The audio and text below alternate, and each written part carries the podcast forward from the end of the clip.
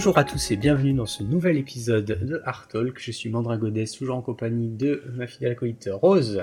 Bonsoir, bonjour, papa. Voilà, peu importe quand est-ce que vous écoutez cet épisode. Et malheureusement, Anaïs a un empêchement, elle ne peut pas être avec nous ce soir. On lui fait quand même un gros bisou.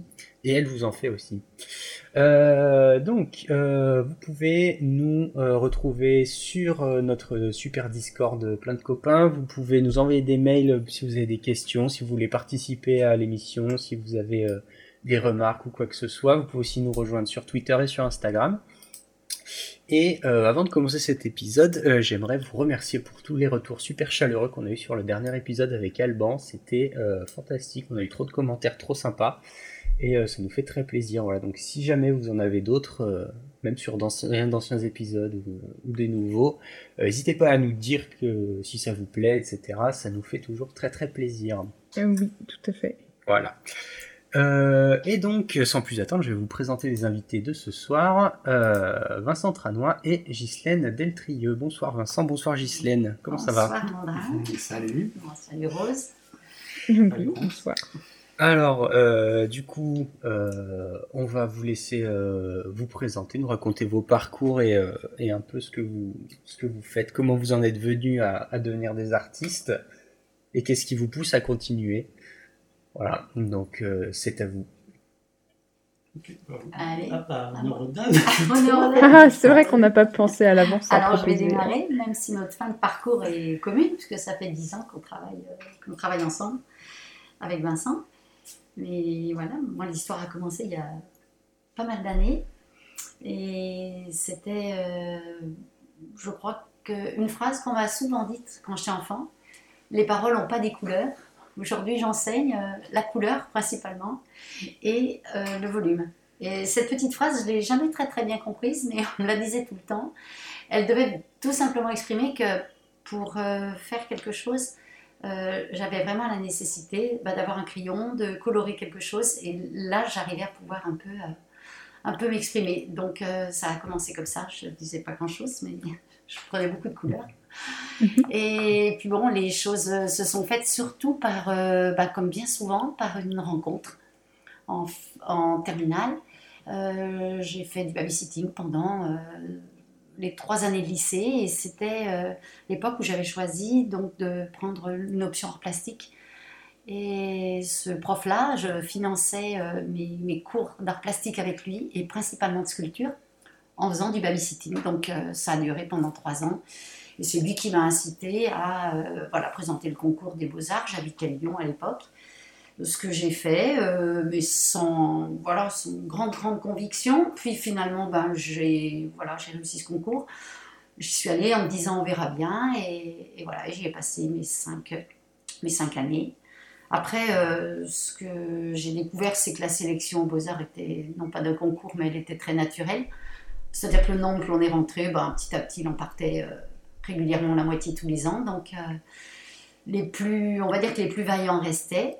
Mais ça m'a aguerri sur plein de choses parce que finalement, j'ai découvert que oui, c'est en ayant pas grand chose, quand on ne donne pas grand chose, en fait, que tu vas chercher énormément. Et, et puis tu te bats parce que je suis passée après 68. Et ça aussi, c'était une époque qui a contribué à pas mal euh, bousculer tout ce qui était académique, euh, s'est cassé la figure.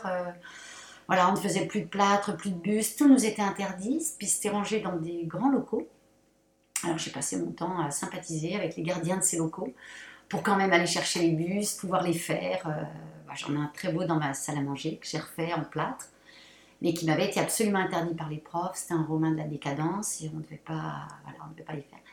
Mais il est là, il trône chez moi, donc il me mhm. rappelle euh, ces années un peu euh, un peu de, découverte et qui finalement euh, m'ont ouvert à énormément, énormément de choses. Donc, euh, donc je garde un très très bon souvenir après coup. Voilà, en, même temps, j'ai mené une vie finalement qui était riche de plein plein de, de découvertes. Donc voilà, j'ai passé de très très belles années à, Lyon à cette époque. Voilà, peut-être toi Vincent, ton démarrage. Mon démarrage, oula, euh, comment je suis venu au dessin? Bah, euh, Par hasard en fait, hein, puisque euh, je suis issu de, une petite famille nombreuse, modeste. Donc, en fait, mes parents voulaient absolument que je fasse de la musique. Et donc, c'était super bien parti. Je faisais de la chorale, j'ai commencé plein de choses. Je voulais faire de la trompette et tout. Donc c'est très très bien parti. Je suis tombé sur un prof de solfège qui m'a dégoûté à, vie de, la musique. Donc c'était vraiment à l'ancienne, hein, vous voyez, le, comme dans les vieux films, vous voyez le, prof avec la trique euh, qui te donne des coups dès que tu rates une note, enfin tu vois le, truc. Euh, ah oui d'accord. il m'a vraiment dégoûté de musique euh, pendant pas mal d'années. Alors du coup, ma mère elle voulait absolument qu'on fasse des activités et tout ça. Donc j'avais un truc à côté bizarre, euh, une petite école, et, donc elle m'a dit bon écoute tu vas, puis on verra après, hein, euh, voilà. Et en fait cette école-là, euh, j'y allais le mercredi, après j'ai pu quitter jusqu'à 17-18 ans en fait. oui, quand même. Et en fait, il s'avère que je suis originaire de Saint-Quentin, et à Saint-Quentin, c'est une petite ville entre Paris et Lille. Et il y a une petite école qui est à côté d'un musée qui s'appelle euh, Antoine Lécuyer, et en fait qui regroupe euh, tout, le travaux d'un grand grand pastelliste qui s'appelle Quentin de la Tour, qui était pastelliste euh, peintre officiel de Louis, de Louis XV, de Louis XVI. Et donc du coup dans cette école Quentin de la Tour, et bah, du coup j'ai découvert plein de choses, d'ailleurs déjà des, super profs, des gens un peu bizarres aussi, puisqu'il y avait des retraités, il y avait des jeunes, enfin il y avait il y avait des gens qui faisaient de, la sculpture, de l'ikebana, enfin plein de trucs euh, bizarres et étranges. Et euh, du coup, euh, bah, j'y suis allé dès que j'ai pu. Hein, dès que j'avais 5 minutes, j'y allais. C'était assez, c'était assez ouvert, quoi. Hein, donc voilà, donc ça s'est fait petit à petit. Et puis du coup, je sais pas, en même temps que j'ai. En fait, j'avais mon lycée qui était juste en face de, du musée. Donc le musée, j'y allais tout le temps. Je recopiais plein de choses et tout ça. D'où mon goût pour le dessin, du pastel, les techniques sèches, euh, les crayons, tout ça. Quoi. Et puis le modelage, hein, puisqu'on avait un très bon prof de, modelage. Donc du coup, je euh, je sais pas, à 17-18 ans, en même temps que je passais mon bac qui était dans le lycée qui était en face, en fait, euh, j'ai déjà fait, je sais pas, une dizaine d'années de dessin, de modelage, de, plein de trucs, quoi. Et puis, en fait, ce qui m'intéressait, c'était les sciences et puis l'art. En fait, à cette époque-là, ça se faisait pas trop, mm. puisqu'en fait, euh, c'est euh, parce que moi j'ai passé mon bac en 85, hein, donc j'ai, moi j'ai une cinquantaine d'années hein, quand même, donc euh, je suis un peu plus vieux mm. que la moyenne. Mais plus jeune que moi, donc tout ouais, je dirais. et donc en fait, l'art c'était tout souvent et toujours associé, associé, à la philo ou autre. Et moi, ce qui m'intéressait, c'était les, les, techniques modernes, le calcul, et tout, tout ce que j'avais retenu de la philo, c'est que la beauté est mathématique.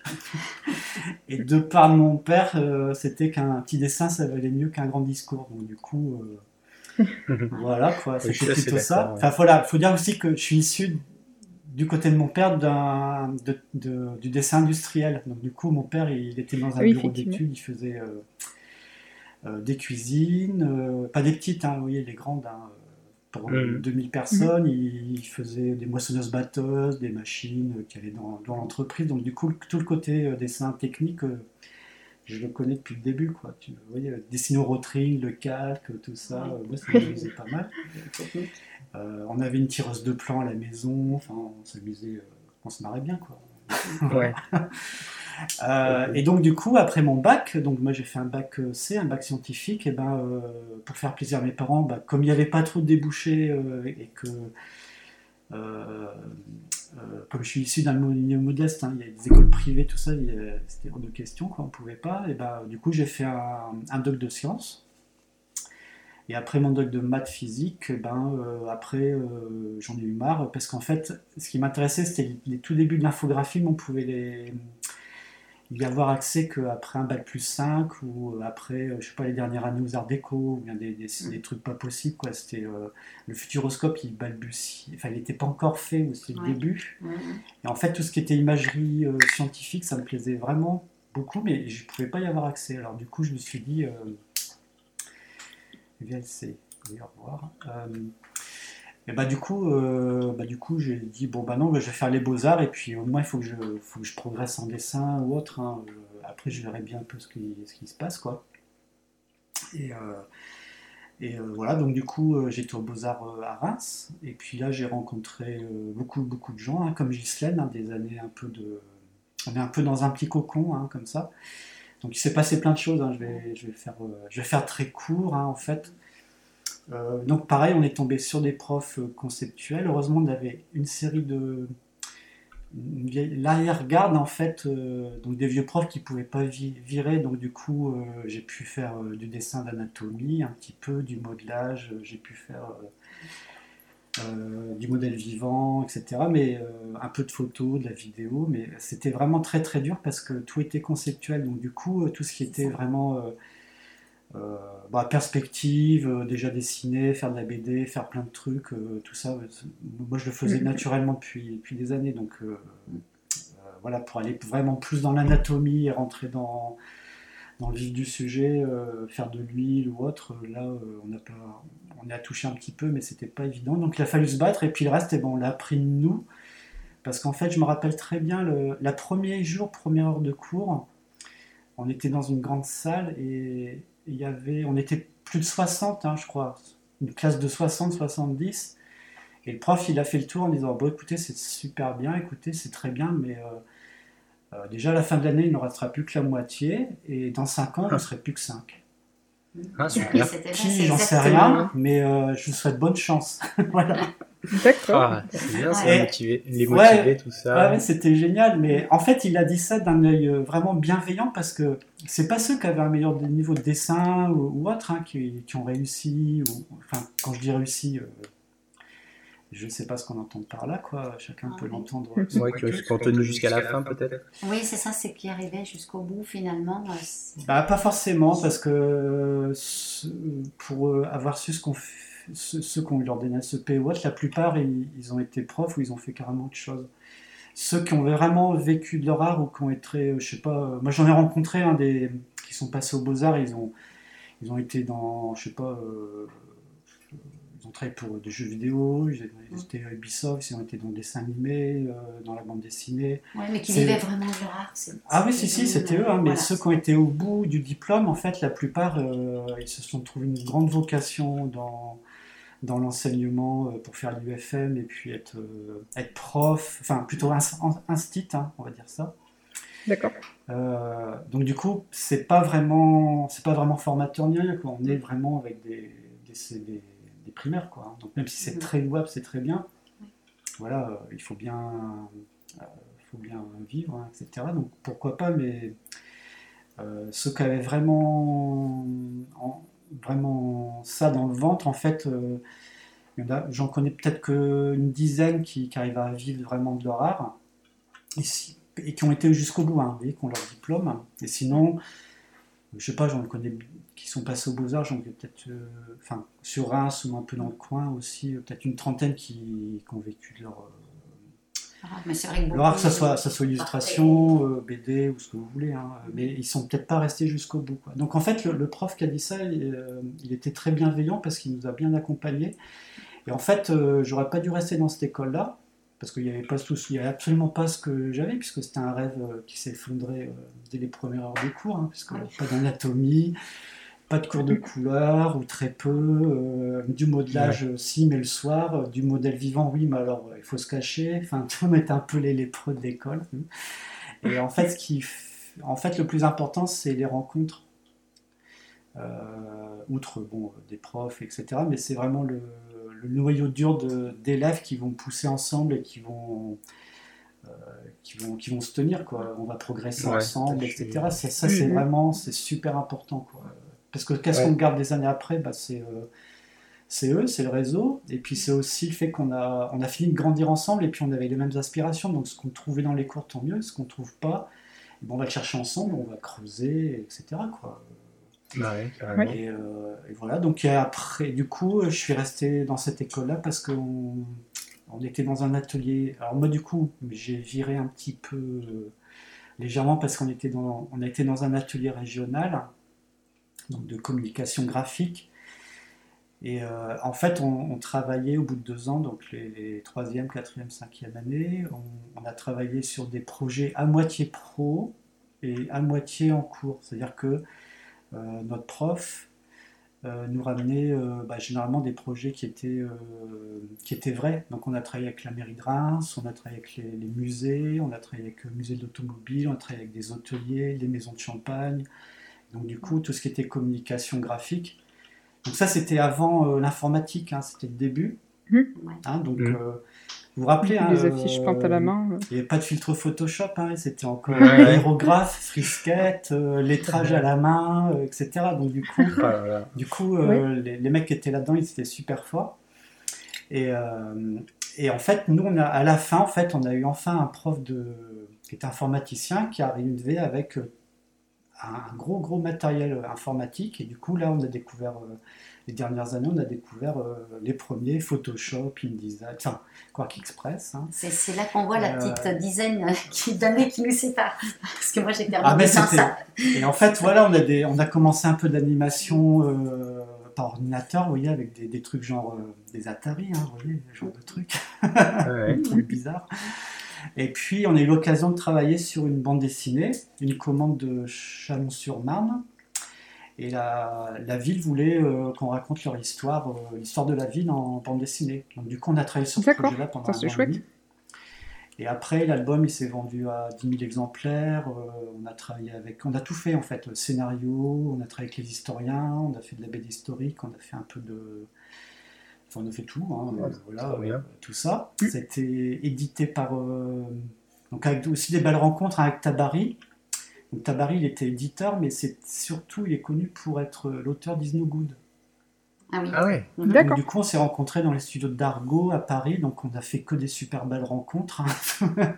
on a rencontré euh, enfin, des gens du staff de Dargo. Euh, euh, après, on a rencontré des gens de Delcourt, on a rencontré Delcourt qui démarrait à peine, hein, comme ça. On a rencontré Glénat, etc. Et dans ce cadre-là, en fait, après mes études, du coup, la meilleure carte de visite qu'on avait, c'était euh, cet album qu'on avait fait. Mhm. Donc collectivement, donc mhm. chacun avait sa part. Et moi, j'avais déjà une prédilection pour le décor, et puis euh, un peu le storyboard, etc. Enfin, euh, pas la gestion de projet, hein, mais voir un peu comment on met les ingrédients pour que ça marche dans, un, dans, une histoire, comment on peut développer graphiquement une idée, un concept. Voilà. Donc du coup, mhm. Bah, du coup, euh, grâce à ça, ben, comme, on, a, on a tous plus ou moins euh, trouvé des contrats euh, chez les éditeurs de BD. Et puis du coup, bah, en fait, un boulot, en fait, il, donne le droit de, comment dire, d'en refaire un autre, etc. du coup, du coup, c'est un projet qui en amène un autre, d'autres rencontres, et puis comme ça, j'ai fait de la BD pendant une dizaine d'années, 10-15 ans, ouais, à peu près. Et puis euh, après, bah, c'est pareil, quoi, j'ai un peu évolué, donc du coup, euh, l'occasion m'a été donnée de travailler dans, le dessin animé, donc du coup, j'ai travaillé dans, le décor d'animation. En même temps, j'ai fait de l'illustration, etc., plus d'autres trucs hein, que je ne vais pas tout raconter hein, comme ça.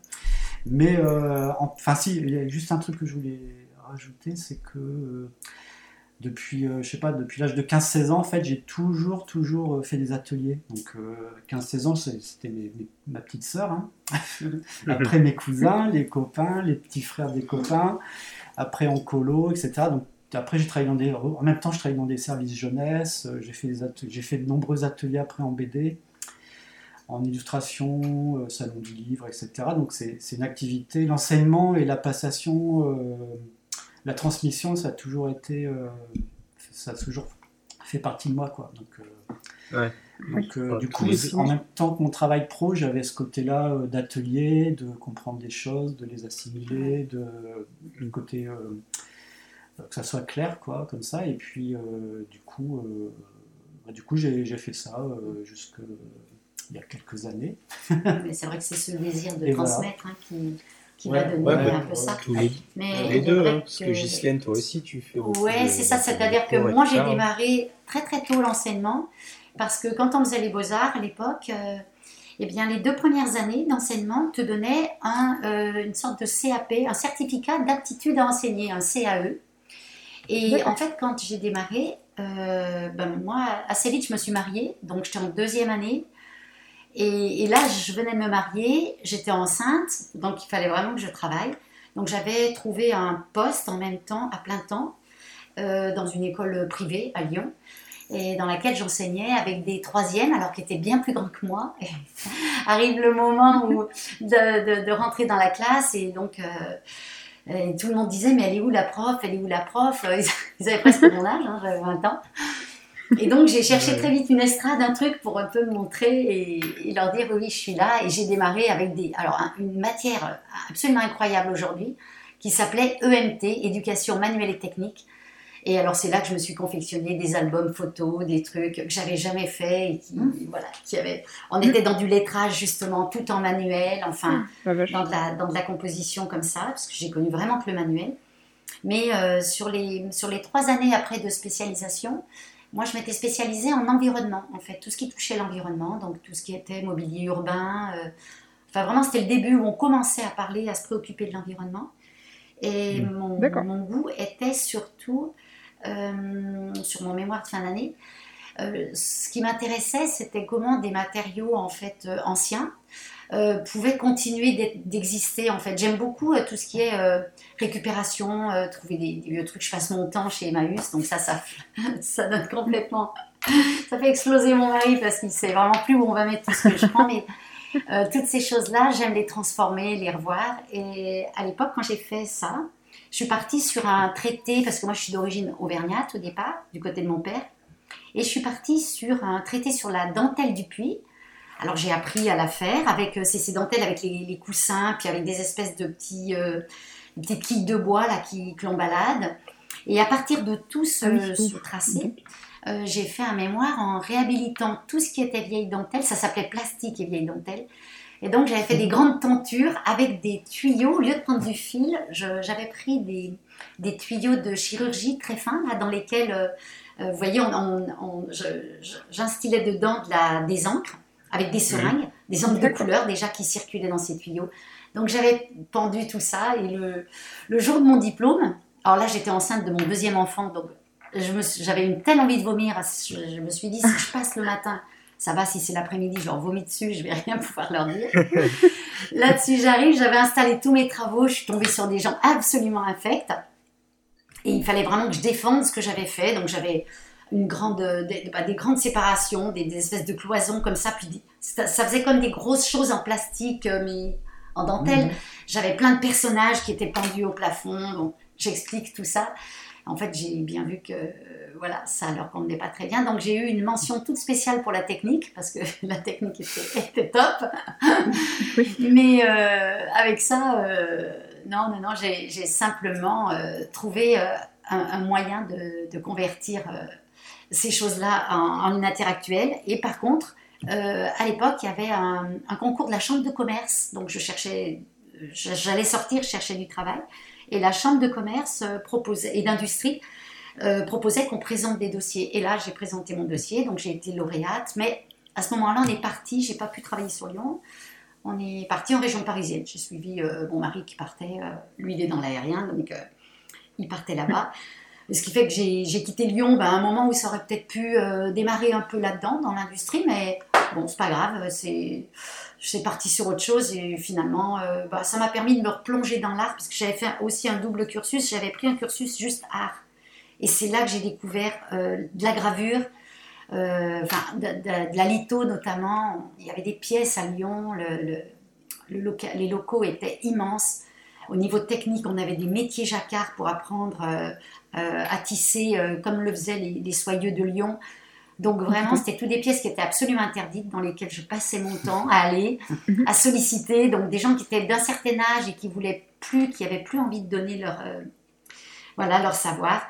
Mais c'est avec eux que, bah, j'ai le plus appris, que j'ai, été euh, vraiment euh, à la découverte d'énormément de techniques.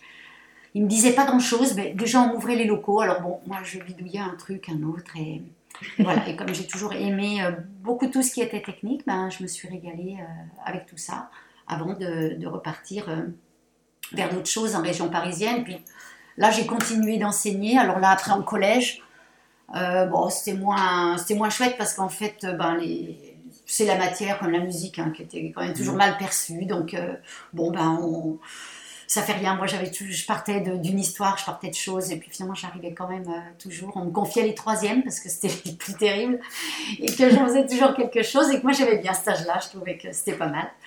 Mm. Et, et voilà, donc j'ai fait ça à Paris pendant quelques années, euh, tout en tout en me mettant à peindre euh, pour moi. Et je, au départ, j'ai démarré beaucoup par l'aquarelle en fait. J'ai fait beaucoup d'aquarelle dehors. J'aimais bien aller à l'extérieur, faire des croquis. Et puis euh, l'aquarelle, c'était pratique. J'emmenais ça. J'avais toujours ce qu'il me fallait. euh, bon, avec euh, le temps d'une sieste, les enfants sur le vélo. Enfin voilà, je m'en sortais comme ça à peu près. Mhm. Et puis quand on est, on, on est revenu après donc dans la région, on est arrivé dans- en, en 88. Et là, j'ai décidé de vraiment d'arrêter l'enseignement en fait pour me consacrer plutôt euh, à ce que j'aimais quoi, à la peinture, voilà. Et là, j'ai découvert la peinture à enfin j'ai redécouvert la peinture à l'huile. Et j'ai travaillé, euh, non, non, non, avant la peinture à l'huile, j'ai travaillé 10 ans en pastel, pastel sec. Euh, je, suis très linéaire comme ça, puis alors très par période, hein. c'est pas les périodes des peintres, mais j'ai fait une dizaine d'années d'aquarelle, après j'ai fait 10 ans de, de pastel sec. Et là, pareil, tout en extérieur, j'allais tout le temps peindre dehors, j'emmenais tout. euh, alors là, c'était un peu plus compliqué, mais bon, il faut je mettais tout ça euh, dans un petit, dans un grand sac et, et je continuais de peindre euh, à l'extérieur. Puis après, Mm. euh, avoir peint beaucoup au pastel euh, sec, j'ai démarré l'huile parce que le pastel sec, il doit être conservé derrière des verres et au bout d'un moment, les tailles étaient jamais assez grandes. Alors je cassais tous mes verres quand j'allais faire des expos. Bon, au bout d'un moment, j'ai arrêté à cause de justement de la limitation. euh, je voulais peindre plus grand. Et là, j'ai commencé à faire mes châssis après, puis à prendre des, des vieux draps, à faire des techniques où on encolle euh, la- les draps avec de la colle de peau de lapin. C'est c'est cette technique-là que j'avais apprise quand même aux Beaux-Arts et que j'ai pu utiliser. Et c'est un peu comme la tension des tambours. Vous voyez, quand on tend Ouais, des ouais. tambours, là, c'est Mhm. super tendu, tu peux taper dessus. Et, et pendant que je collais avec cette colle qui se colle à chaud, en fait, moi, je prenais mes tissus, puis en même temps, je les déchirais ou je les plissais. Et, et j'ai jamais l'idée de ce que je vais faire. Mais c'est la matière, en fait, retravaillée qui va me donner l'envie ou, le- ou qui va suggérer un peu des choses. Ah tiens, ça, ça fait un peu comme des marches d'escalier, ou là, il y a une ouverture, une porte, la lumière je va venir du ouais. fond.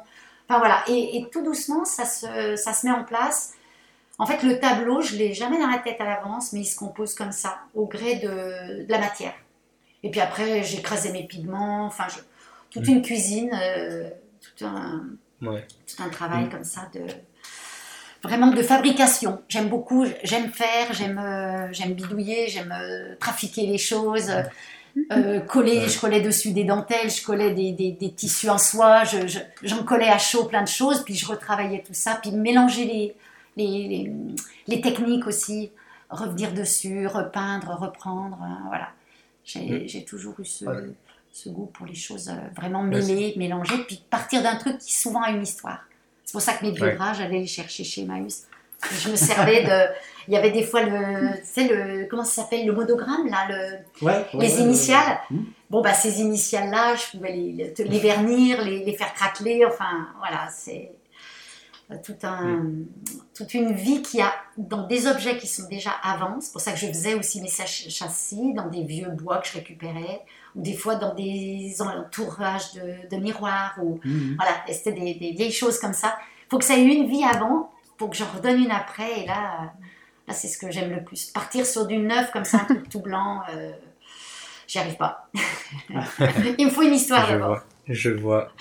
Ah, c'est sympa, ouais, cette approche de euh, de- d'abord faire des trucs et euh, on voit ce que ça, ça à quoi ça ressemble, on parle là-dessus. J'ai- J'aime bien faire ça aussi euh, C'est vrai? quand Ouais. je dessine. Ouais, bah souvent euh, je gribouille, euh, je fais un énorme pâté et puis je fais, eh, c'est un Eh, pâté qui voilà. ressemble à, à une vache. Allez, exactement. Bah, D'ailleurs, ouais. j'ai fait des- mes plus belles sculptures. C'est celle où j'ai pris la terre, puis je m'étais mis à la tordre et tout, et j'ai un tas de personnages comme ça. Euh, j'ai des nageuses en, en train de respirer, mais ça s'est fait vraiment d'un espèce de tour de main. J'aime bien tout ce qui est euh, Ouais, ouais. euh, très brutal comme ça. J'ai jamais fait des choses lisses. Bon, je vais le faire avec les élèves parce qu'il faut aller au bout de. Mais non, non, par goût, euh, je trouve qu'il y a tellement plus de force. euh, voilà, et puis. Et après, je vais remettre des objets dedans. Enfin, voilà. Mais il faut qu'il y ait déjà une vie pour que je redonne une deuxième vie. Mais mais il faut que je m'appuie sur une vie déjà existante. Voilà, ça, ça, Ouais. ça, ça me parle bien. D'accord, c'est vrai c'est sympa d'avoir ce, ce, genre de d'approche que qu'on n'a plus vraiment en, en, digital maintenant, parce que bah forcément ton nouveau document Photoshop il n'a pas une vie avant. Oui, après, il y, a des, y a des techniques euh, de, de gens, euh, par exemple Feng Zhu, il propose justement pour partir de quelque chose euh, déjà existant et pas être face à la feuille blanche, de prendre plein de photos, d'utiliser les, les styles de calque, de les mettre en produit, de les mettre en densité plus, etc. Et puis en fait, de les superposer, de les tordre, de les, les retourner. les... ou bien tu prends l'outil forme, tu vois, et puis tu en mets partout. Et en fait, tu prends un gabarit, n'importe quoi, ça peut être une étoile, un, un chat et en fait, tu, tu tamponnes n'importe où, comme ça, d'une manière aléatoire, en, tournant. Et après, ça te fait une sorte de pâté. En fait, on, va retrouver euh, cette histoire de graffiti, quoi, qui était chère à, Léonard de Vinci. En fait, quand, il s'emmerdait, en fait, tous les jours, il s'emmerdait. Hein, donc. Il se mettait devant un mur craquelé, et plus, le plus pourri possible, et il disait Alors, ces tâches, elles veut dire quoi? Et du coup, en fait, vous voyez, euh, c'est un peu comme. Euh, euh, on est dans un mur craquelé ou ce que vous voulez, et puis du coup, les formes, on va les assembler pour faire bah, un contour d'une tête, euh, ou même quand tu regardes les nuages, tu vois. Ah ben, justement, ce graphiste. Euh, c'est ça qui est intéressant, c'est tout, tout, est, tout, tout est forme. Donc, c'est sûr, partir d'une feuille blanche, c'est bien, mais moi j'aime bien partir de la feuille blanche. et en fait, je peux y passer, mettons, 5 minutes devant, elle est toute blanche. Et en fait, j'imagine mon dessin fini.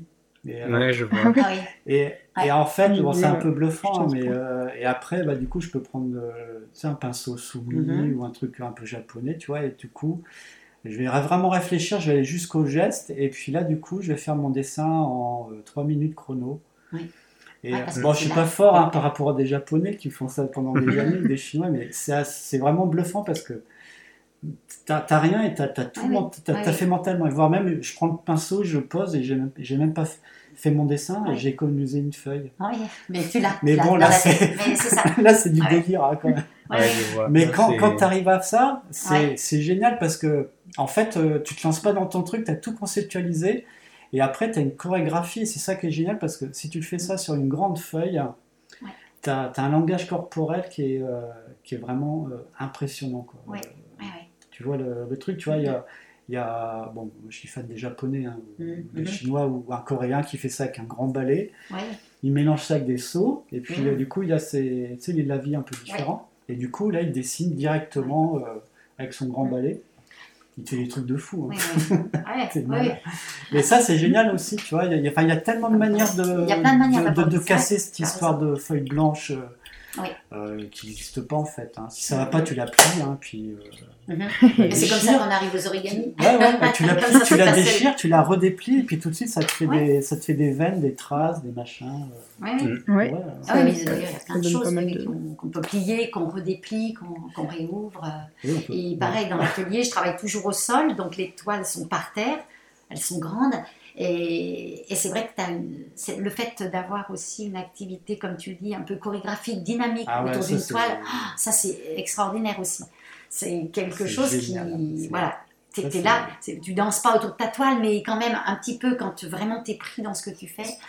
C'est. Ah, enfin, pour ceux qui travaillent souvent sur ordi comme moi, hein, ça, ça, vous fait vraiment un changement, mais dingue. c'est sûr que, ça, ça, ça, pour le coup, on l'a pas du tout. Puis des fois en très grand. Euh, et, ce qui est vraiment génial, c'est par exemple, tu as fait un petit, un, petit, un petit là, comme ça sur Photoshop, machin. Et après, tu vas prendre un grand, un grand bout de papier, tu vas, tu vas dire, bah, je vais prendre un petit bout de ce thumbnail et je vais l'agrandir dix fois plus. En fait, tu fais, un, tu fais un truc général en tout petit, comme un timbre-poste. Et à côté, en vrai, tu vas le prendre avec l'ordi qui est à côté, tu vas zoomer un peu et tu vas, tu vas faire un, tout petit détail, mais tu, tu, vas, tu vas agrandir dix fois ou cent fois. Quoi. Et du coup, soit tu refais le détail, ou alors carrément, à l'intérieur, tu vas aller comme un zoom infini, c'est que ce détail-là, ça va devenir la construction d'une autre toile et mhm. tu vas rentrer dedans. Ah, ça. Vous voyez le, truc hein, du zoom infini, c'est que. Ouais, ouais, tu zoomes dans une peinture et un détail et ça, fait. Euh, ben, ça, tu zoomes et ça, ça devient une nouvelle peinture, etc. Et ben dans la même veine, j'avais des. Quand je, fais, quand je fais mes châssis, donc j'en ai des fois, ils se font, allez, on va dire 75 par un mètre. Après, je les démonte, je les défais, en fait, je défais la toile. Et cette toile-là, j'en ai plusieurs là d'ailleurs dans ma chambre, mmh. je, les, je la réencole sur une autre toile. Et ce qui fait que au centre d'une toile, il y en a encore une autre. Puis souvent, il y a une partie déchirée au centre où on retrouve encore d'autres choses. Et c'est vrai que comme euh, une mise en abîme, j'en ai, euh, ils sont travaillés de cette manière-là et c'est intéressant. Tu repars de ce que tu as posé, qui est en centrale, mais qui était la fin. Mm. Puis faut retrouver une fin à tout ça. euh, Ouais. Mais en fait, euh, le processus créatif, c'est ça vient du jeu en fait. Il faut- Ouais. Ah non, complètement. Oui, c'est sûr. C'est ça, on peut avoir un truc super, euh, super chiant et sérieux comme ça, mais on, on va vite s'emmerder, c'est, ça sclérose quoi. Alors que le jeu, par exemple, je sais pas, tu as fait une construction et puis, bah en fait, tu vas faire un demi-tour à ton dessin et puis tu vas le continuer. Tu vois, des, des fois, Ouais. je fais ça des élèves, tu sais, ils commencent un cara design, je leur dis stop. Mhm. Maintenant, vous reprenez votre dessin, on va le mettre à l'envers, et puis le haut il est en bas et le bas il est en haut. Du coup, vous allez vous démerder pour continuer votre dessin, et du coup, ça fait des personnages ou alors des, des trucs un peu bizarres, mais euh, du coup, alors bien sûr, euh, voilà, les gens, ça peut devenir des oreilles, hein, évidemment, ou alors tu peux avoir des mechas y a une.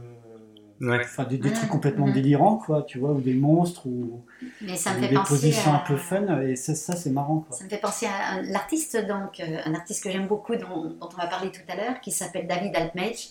Et lui, il fait des, des sculptures que je trouve incroyables.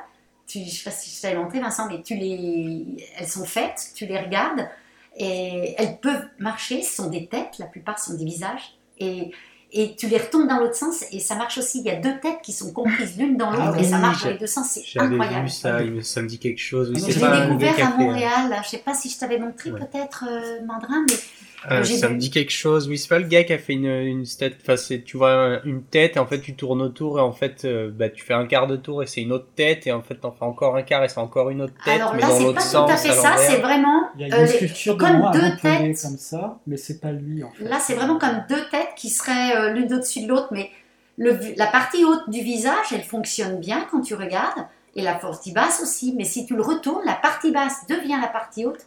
Ah, c'est phénoménal ce qu'il fait. Et, et, Ah, ça- et c'est très, très brut, vraiment, c'est Ouais, pas peaufiné du tout. Mhm. Et, et il utilise aussi des objets comme ça de récupération pour les yeux. Ou, enfin, il fait un travail comme ça en sculpture, moi qui me, ah ouais, qui me passionne. J'aimerais arriver à travailler vraiment comme ça, à renverser les choses, à, à les explorer comme ça. Oui, c'est vraiment. euh, Il Ah oui, c'est avoir une sacrée Ouais, vision dans l'espace. Ouais. Bon, c'est comme les, les gars que tu vois à la télé, genre euh, au plus grand cabaret du monde et machin, qui sortent une toile et puis ils font des traces de colle sur leur toile et tu te dis mais qu'est-ce qu'ils font Qu'est-ce Oui, qu'ils font? Oui, Puis là, oui, ils, jettent, allez. ils jettent des paillettes et là tu fais mais c'est rien du tout et en fait ils retournent la toile et c'est un portrait de Coluche Ouais, trop ouais, bien fait. tu Ouais, vois, ça c'est- euh, c'est ouais, ça, c'est rigolo, mais Ouais. bon, ça Après, c'est beaucoup d'entraînement. Après, ça, c'est Ouais. beaucoup d'entraînement. C'est. Ah oui, bah, ouais. évidemment. Oui. Ouais, mais c'est, enfin c'est, ouais, enfin, si c'est, c'est- ouais, ça c'est poussé à l'extrême, mais euh, Oui. Ce qui est vraiment bien, c'est la chorégraphie que, que les, la que ça fait, autour. quoi, ouais. tu vois. le- Alors, on n'est pas dans l'action painting, hein, tu vois, dans, dans Ouais, le ouais. Et tout ça, je crois que ça peut aller là-dedans, mais pas Pollock, euh, hein. on peut aller dans l'art cinétique Mm. ou des trucs comme ça. Et en fait, ça- c'est assez intéressant euh, quand tu es là-dedans parce que tu t'aperçois que, en fait, le, le temps, ça vient de la surface. Ouais, Voilà. je vois ce que tu veux dire. Bah, c'est du, tu fais- ouais, c'est un peu comme un peu un peu le même délire que du light painting quoi. Ouais. Ah, oui, voilà, ouais, ouais, ouais, Ouais, ouais. ouais. Donc c'est Ah, c'est c'est ça, c'est ça qui est bien parce qu'en fait dans, dans l'animation en fait c'est euh, c'est l'espace qui devient qui devient du temps en fait. Tu vois, donc du coup sur la, la même toile, tu as une quatrième dimension qui arrive et, en fait l'art cinétique il va arriver avec ça parce que tu te rends compte que du coup euh, les, les amas de couleurs ouais, ça va changer etc. Tu peux pas changer de plan n'importe comment parce que tu as des sautes. Mhm. Du coup en fait tu as, une chorégraphie qui se fait euh, Ouais, oui. tu sais, tu de, dans- de regarder un film, tu mets juste du flou. Oui. Ça, c'est con je- ce que je veux dire, mais des fois je m'amuse à ça. Tu mets du flou et tu, tu mets en accéléré, tu, vois, tu vois le rythme Ouais, qui se passe. Quoi. Ouais. Et euh, tu vois un peu euh, les changements de, euh, d'ambiance, etc. De, enfin, de, enfin, les différentes scènes et tout, ça c'est, ça, c'est marrant. Quoi. Et puis tu vois grosso modo un peu l'œil, le parcours de l'œil sur, ton, sur la toile. Quoi. Ça Ouais. c'est important. Quoi. Ouais, toute la circulation. Oui, ça c'est. ça- En plus, c'est tellement difficile à bien. euh, De, de le voir euh, quand c'est sur quelque chose de statique et pourtant c'est tellement essentiel. Ouais, ouais. Avoir non, des techniques comme ça qui-. Alors je, je sais plus exactement, mais il y a, Qui il y a eu des, études scientifiques où en fait ils avaient mis des, des petits capteurs vidéo sur, euh, sur des yeux, comme ça on suivait le regard des yeux, puis on montrait des pages de BD, de livres, de, de magazines, comme ça. Et du coup après, euh, en fait la caméra elle enregistrait le, la trace de l'œil sur, euh, sur le document. Donc du coup tu voyais bien qu'on avait logiquement une lecture en Z, C'est de gauche à droite et de haut en bas, comme ça. Mais après, selon les bouquins, selon euh, la bande dessinée, le manga ou ce que tu Mhm. veux, quoi, en fait, euh, et ben en fait notre notre œil il changeait, quoi. Et Ouais. du coup, à la fin, tu as une sorte de diagramme où tu vois euh, les, les Ouais, points importants. Et c'est- c'est là que tu te rends compte que bah, finalement les points chauds, sais qu'on appelle en, pho- ça en photo avec la règle des Mhm. tiers et tout ça, bah, en fait, Ouais. Tu vas les retrouver naturellement là-dedans parce que finalement, tu as des T'as tes règles de composition qui vont arriver avec, avec ça, tu vois, avec euh, Ouais, les je crois que c'est James Gurney aussi qui, machin, dans un de ses livres, euh, Hmm, dans- ouais. dans un de ses livres, il, il montre des exemples de ça, même sur des illustrations. Du coup, euh, Ouais. il montrait que le, le sens de lecture euh, peut bouge- beaucoup varier aussi dans une même milieu et tout. Ouais, c'est- Ah ouais, tout à fait. C'est ça qui est marrant parce que, comme là, euh, là, je sais pas, ouais, cette semaine, là, je voyais des. Enfin, je fais le suivi de. Là, c'est un petit groupe là, qui travaille sur un, un thème d'une illustration, quoi. Et c'est assez marrant parce que c'est un personnage imaginaire qu'ils doivent faire, quoi. Et en fait, tu as, les trois thématiques, et puis. euh, bon, en fait, ils doivent dessiner un baku. Vous voyez, le, le baku, c'est un, un animal mystique euh, imaginaire qui vient du, du folklore d'Asie, quoi. Donc, au Japon. euh, je crois que ça veut dire euh, mangeur de rêves. Et en fait, c'est un animal qui peut être protecteur et qui va manger les rêves ou bien protéger, euh, quelqu'un des cauchemars, tu vois. Ouais. Donc il va aspirer. Donc du coup, les premières, euh, les premières illustrations, c'est une sorte de tapir. Après, tu vas retrouver ça dans des temples. Après, tu vas retrouver ça dans, euh, je sais pas, en culture populaire, tu vas trouver ça dans mais des Pokémon, hein, tu vois, Oui. soporifique, et Oui, je sais plus comment ça s'appelle, euh, son évolution. Enfin, en fait, c'est une tête de, un petit bonhomme avec une tête de tapir. Et après, même Mhm. dans, je sais pas si vous vous rappelez, dans Vice Versa, il y a un petit personnage rose avec une petite trompe. Ah oui, euh, Ah oui, oui, il s'appelle? Oui. Bing Bang? Eh ben ouais, voilà. Et Ah, donc, lui, oui. en fait, c'est, il est clairement inspiré du Baku, puisqu'en fait, il a des petits trucs là. Il est dans, comme il est dans la tête, hein, il se passe des choses par rapport au, au rêve et au cauchemar, et en fait, c'est une Oui. petite allusion au Baku. Ouais, Et en fait, là, les- juste les élèves, là, ils doivent, ils doivent montrer ce que c'est. Et... C'est-à-dire qu'en illustration, il faut que tu vois qu'est-ce qu'il fait, qu'il est fantastique, qui s'occupe de bouffer des cauchemars, ou il, peut- il est bienveillant, au contraire, il va, il va être malveillant par rapport à quelqu'un qui dort. Donc, du coup, rien qu'avec cette thématique-là, tu as, plusieurs points, et du coup, rien qu'avec ça, bah, tu peux avoir des idées de composition, ou bien des, des nœuds ou des points importants. Tu vois, qu'est-ce qu'il fait, les intentions, tout ça. Et à partir de là, bah, tu es obligé de jouer sur euh, les cadrages. Et puis, comme là, il y en a qui s'en sortent pas, je leur dis, bah, le plus simple, en fait, c'est que vous avez votre scène dans la tête, bah, tournez autour. Mhm. Vous voyez, on peut la symboliser avec des Legos ou ce que tu veux, hein, tu vois, ce que tu as, je sais pas, des pots de farine ou ce que tu veux, quoi. Mhm. Tu as le Baku, les cauchemars, le machin, est-ce qu'il s'interpose, est-ce qu'il est derrière, et après tu tournes, tu te mets au-dessus, en dessous. Tu peux faire ça avec des Legos ou bien même dans Minecraft, hein, si tu veux. hein, tu- Ah, Ouais. il y en a qui a- il y en a qui a beaucoup joué là. Bah, Moi j'ai Non, beaucoup je- joué au Lego parce que Minecraft n'existait pas, mais j'ai passé des années et des années. Et Ah, Ah, J'ai mais- beaucoup joué Ah au. Lego aussi. Hein. oh là là, oui. En fait, avec ça, c'est génial parce que du coup, tu visualises une scène et du coup, ça te permet de tourner autour. À partir de là, tu vas trouver euh, le cadrage qui va te plaire, tu vois. Et, Ouais.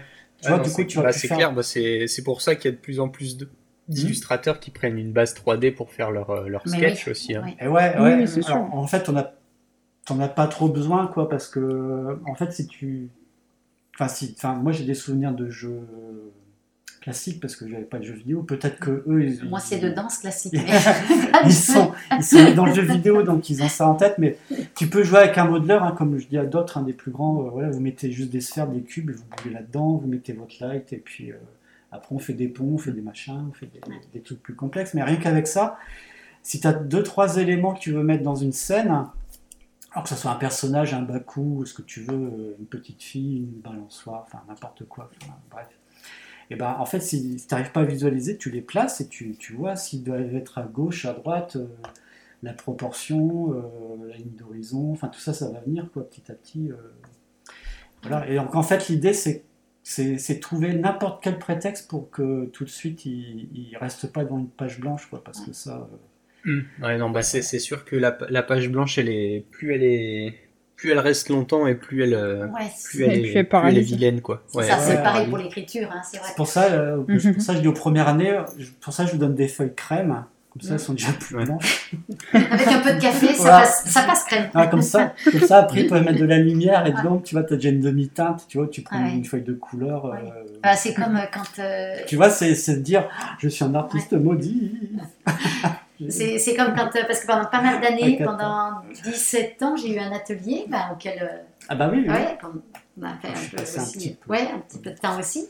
Un atelier en fait euh, pour enfants au départ, qui avait démarré pour enfants, euh, et puis après qui euh, donc a accueilli des adolescents qui se préparaient à donc à des écoles d'entrer dans des écoles d'art et des adultes. Et la plupart du temps, on démarrait euh, en allant voir un tas d'expositions, alors toujours très contemporaines, un peu déjantées.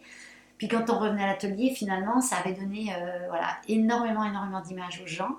Et fort de toutes ces images, voilà, on arrivait à construire quelque chose. Et la plupart du temps, euh, tout le temps où voilà, j'ai travaillé avec que ce soit des enfants, des adultes ou autres, le moment que j'aime le mieux, en fait, c'est le moment où euh, quelqu'un se trompe ou quelqu'un dit Oh là là, c'est tout gâché, oh là là, c'est foutu. J'adore ce moment. Parce que c'est le Espèce moment de sadique. Ah ouais, là, quand, quand ça chavire, quand ça. Et, et c'est vrai que c'est forcément difficile pour celui qui le vit, mais c'est un moment que j'adore. Et là, il y a Ouais, toujours un moment où tu vas non seulement euh, bah, le réparer le truc, mais tu vas le, le dépasser, tu vas aller plus loin et ça, Mm, mm. et ça pousse. Et alors, ça, mais même quand ça m'arrive à moi, hein, tout à coup, il y a un truc qui vraiment, euh, je sais pas, ma toile euh, euh, se transperce. Et il, y a- il arrive des fois, parce qu'à force de faire de la cuisine comme ça, ça finit pas. Et finalement, tu tu t'aperçois qu'avec euh, avec ces erreurs-là, j'aime beaucoup le hasard. Et bah oui, le hasard t'a t'a poussé un peu à quelque chose de complexe, mais finalement, si tu le dépasses, c'est- c'est c'est super derrière. Et les élèves, c'est vrai que quand on, on les accompagne et que chaque fois, surtout quand on fait de l'encre ou quand on fait des choses comme ça, ils ont un petit moment de... rattrape. Ouais. Et Mais, Ouais. mais c'est cette... euh, ben, c'est le mot raku en, en sculpture, euh, le raku euh, qui veut dire euh, le bonheur dans le hasard. C'est ces sculptures qui se font avec de, de la terre, enfin de- de- de- du grès, enfin de l'argile, n'importe, et puis que l'on fait cuire comme ça dans des, dans des fours euh, en extérieur, et euh, sur lesquels euh, ben, on va mettre des engobes qui vont peut-être craqueler, qui vont, euh, ou qui vont briller si on les laisse un petit peu plus longtemps à l'air. Enfin, il y a toute une part comme ça de hasard qui est, ben, qui est source tout le temps, je trouve, de beaucoup de, beaucoup de bonheur, beaucoup de plaisir, parce que ben, ce hasard-là, à la fois, l'idée c'est d'essayer tout doucement de le maîtriser aussi, et puis en même temps de se laisser aller au hasard pour partir dans une direction qu'on n'attendait pas. Puis, Ouais, je vois. et, et ça, euh, ça aussi, c'est quand même, euh, c'est quand même intéressant quand on travaille euh, avec, euh, ouais, avec des gens qui découvrent aussi. Pareil, tous Ouais. ceux qui découvrent, qui n'ont jamais fait non plus, ça c'est le plus grand plaisir. Des gens Oui, qui on n'ont pas tout tout de- vu là-dessus, puis qui te disent, bah moi je sais pas, je vois pas trop ce que, mais ça m'intéresse quand même. J'ai toujours eu envie. Et là, c'est cela que tu Mhm. emmènes le plus loin. Je trouve que c'est vraiment euh, Mhm. Mhm. cet espace de découverte, c'est quand même, euh, Euh, c'est quand même très bon. Ah ouais. Moi, ce que j'aime aussi, c'est- c'est c'est l'échange du coup, parce que il y, y en a qui découvrent des techniques et ils vont, ils vont tout de suite aller dans, dans des trucs qui ont l'air complètement faux. Ouais. Et puis finalement, tu aperçois, bah finalement ça tient quoi, tu vois. En fait, le- même en dessin, ouais, tu vois, le, euh, c'est- ça arrivait à, à des trucs que genre, bah voilà, le contre-exemple il existe et, et du coup c'est c'est intéressant parce qu'il faut respecter le, les, les manières de faire des autres, pour, parce que sinon. euh, Sinon, on peut rester que dans du dessin académique, on peut rester que Ouais. dans la, la Mm, vue mm. vraiment pure analytique ou en mode de représentation conventionnelle, ou à la manière de- d'un mangaka ou d'un Mm. euh, d'un style de Ouais, ça- comics. euh, enfin, On tu vois le- beaucoup plus euh, tu un peu le en allant chercher un peu partout. T'as as des trucs que tu as appris et tu vas y rester euh, rentré dedans pendant 15 ans parce que tu vas pas réussir à t'en- à t'en sortir. Tu vois, c'est une sorte de, de gouffre sans fin, tu vois, une sorte de maelstrom. Tu n'arrives plus à sortir de, de ce trou noir qui, qui en fait, c'est intéressant parce que c'est c'est celui-là qui va t'apprendre à dessiner. Bien sûr, Mais c'est ton garde-fou dans le sens où euh, tu peux pas aller ailleurs. exactement. Donc, c'est Ouais, ta, c'est Oui, ta- c'est ça ta te- zone de confort en fait. Hmm Hmm. Ouais. Ouais, Ouais. en même temps. Ouais. Et d'ailleurs, quand tu t'adresses à des adultes qui ont envie, qui, qui n'ont jamais rien fait là-dedans, et, et le plus difficile, c'est de casser ça, cette envie qu'ils ont de faire justement de l'académique, du rêve qu'ils ont de ce qu'ils pourraient dessiner, et auquel ben, ils n'ont pas toujours accès parce que ça leur demanderait beaucoup de- d'entraînement, beaucoup de... Et finalement, le, le grand plaisir, c'est de leur faire découvrir euh, quand même le plaisir de tout ça, mais sans passer par cette case-là qui souvent leur est euh, devenue euh, inaccessible, d'abord parce qu'ils la sentent eux-mêmes inaccessible. Et, et quand tu arrives à casser ça et qu'ils se réalisent quand même pleinement, ben c'est Mhm. Ouais, on le voit en disant que c'est pas, C'est bon. c'est pas le, c'est pas le Graal. Hein, euh, Non, c'est pas le Graal. Et quand ils ont un tas d'autres choses qui gravitent autour et qui leur apportent une, euh, voilà, un plaisir fou. Ouais. Et, et ça, c'est le plus difficile, c'est de casser ça chez les adultes en disant, ben, faut aller voir euh, tout, puis on, on va faire toutes les techniques, puis vous allez voir, parce que t'en as qui ne veulent qu'une technique. qui veulent- Mhm. Et en fait, euh, euh, l'idée, c'est vraiment de tout montrer, de tout mêler. Et plus tu casses euh, les images que les gens ont et les rêves, les espèces de rêves ou de d'identification qu'ils ont à euh, ce qui est Ah. bien dans le dessin, quand tu es Oui, arrivé à casser ça, ben vraiment là, euh, il y en a qui se laissent complètement euh, Ouais. aller et ça devient intéressant. Et notamment en terre, la terre, quand tu fais de la terre, euh, euh, très souvent les gens vont se révéler au travers de la terre, il va sortir des choses absolument incroyables et qui sont encore plus révélatrices, euh, je trouve, que le dessin. De, de ce que sont les personnes. Mm. Parce que parfois, euh, je on devait faire un buste euh, à la manière de telle personne, enfin. Et, et les gens sortaient beaucoup de choses d'eux-mêmes, euh, des choses qui leur ressemblaient ou qui euh, ressemblaient à leur père ou Ouais. une sœur ou quelque chose de ouais qui avait une, une similitude avec leur vie et qui va chercher quand même vraiment au fond de toi. Je trouve la, Mm. la sculpture encore plus que la peinture. Ouais. Ça Ouais, fait c'est surgir des choses. Ouais. Après, c'est, c'est- je pense que c'est dû au fait que la, la, en fait, la terre comme tu l'as dans les mains et que tu, c'est vraiment tu, tu, tu donnes la forme euh, que tu, que tu veux. Tu, tout de suite, tu tournes autour, etc. Et puis tu te mets à, puis si tu, si tu veux mettre de la matière, t'en mets. Puis si t'en as trop mis, tu peux en enlever puis en remettre, etc. Tranche, Ce qui fait c'est incisif et puis c'est T'as ce, C'est ouais, t'as ce côté aller-retour en fait de tiens là j'en ai trop mis, là j'en ai pas assez mis, je vais mettre entre les deux machin. Alors que c'est vrai qu'en dessin, une fois que t'as fait un trait sur ta feuille, bah, le trait il est là en fait Mm. et, euh, Oh. et tu es obligé de vivre avec. Hein et, Ouais. et Ah. c'est et Ah. non mais c'est vrai alors que la un tu tranches dans le vif, t'enlèves, tu, ça. tu écartèles. euh, Enfin c'est c'est très physique puis finalement il y a un côté oui euh, assez Ouais. violent même, je dirais dans Ouais. la. Bah, en, Ouais, dessin, en, c'est- dessin, tu peux, en dessin, tu peux gommer à moitié. Hein, euh, en Oui, oui, Ouais. et puis en plus, euh, moi, c'est c'est ce que je dis beaucoup. euh, moi, Moi j'interdis la gomme en dessin. Si, c'est ouais, bah, super moi pareil. Vincent, En tu m'as traumatisé, je dessine plus qu'au stylo maintenant. Ah, c'est ça fait ça fait c'est 10 ans tellement que je bien, le stylo. Mais moi, c'est ce que j'essaye euh, de c'est- faire avec, ça, euh, avec les gosses. euh, les, les petits gamins que j'ai, ils ont vraiment tendance à. Des fois, ils font un trait, ils gomment, ils font un trait, ils gomment, Ah etc. Et du coup, je leur dis ne t'en fais pas, tu vas colorier au crayon de couleur, voire au feutre après. On ne verra plus le crayon de papier. Ah tu seras ouais. obligé de repasser par-dessus euh, certains trucs que tu voulais qu'on voit. Donc, tout va bien. arrête de gommer. Et puis...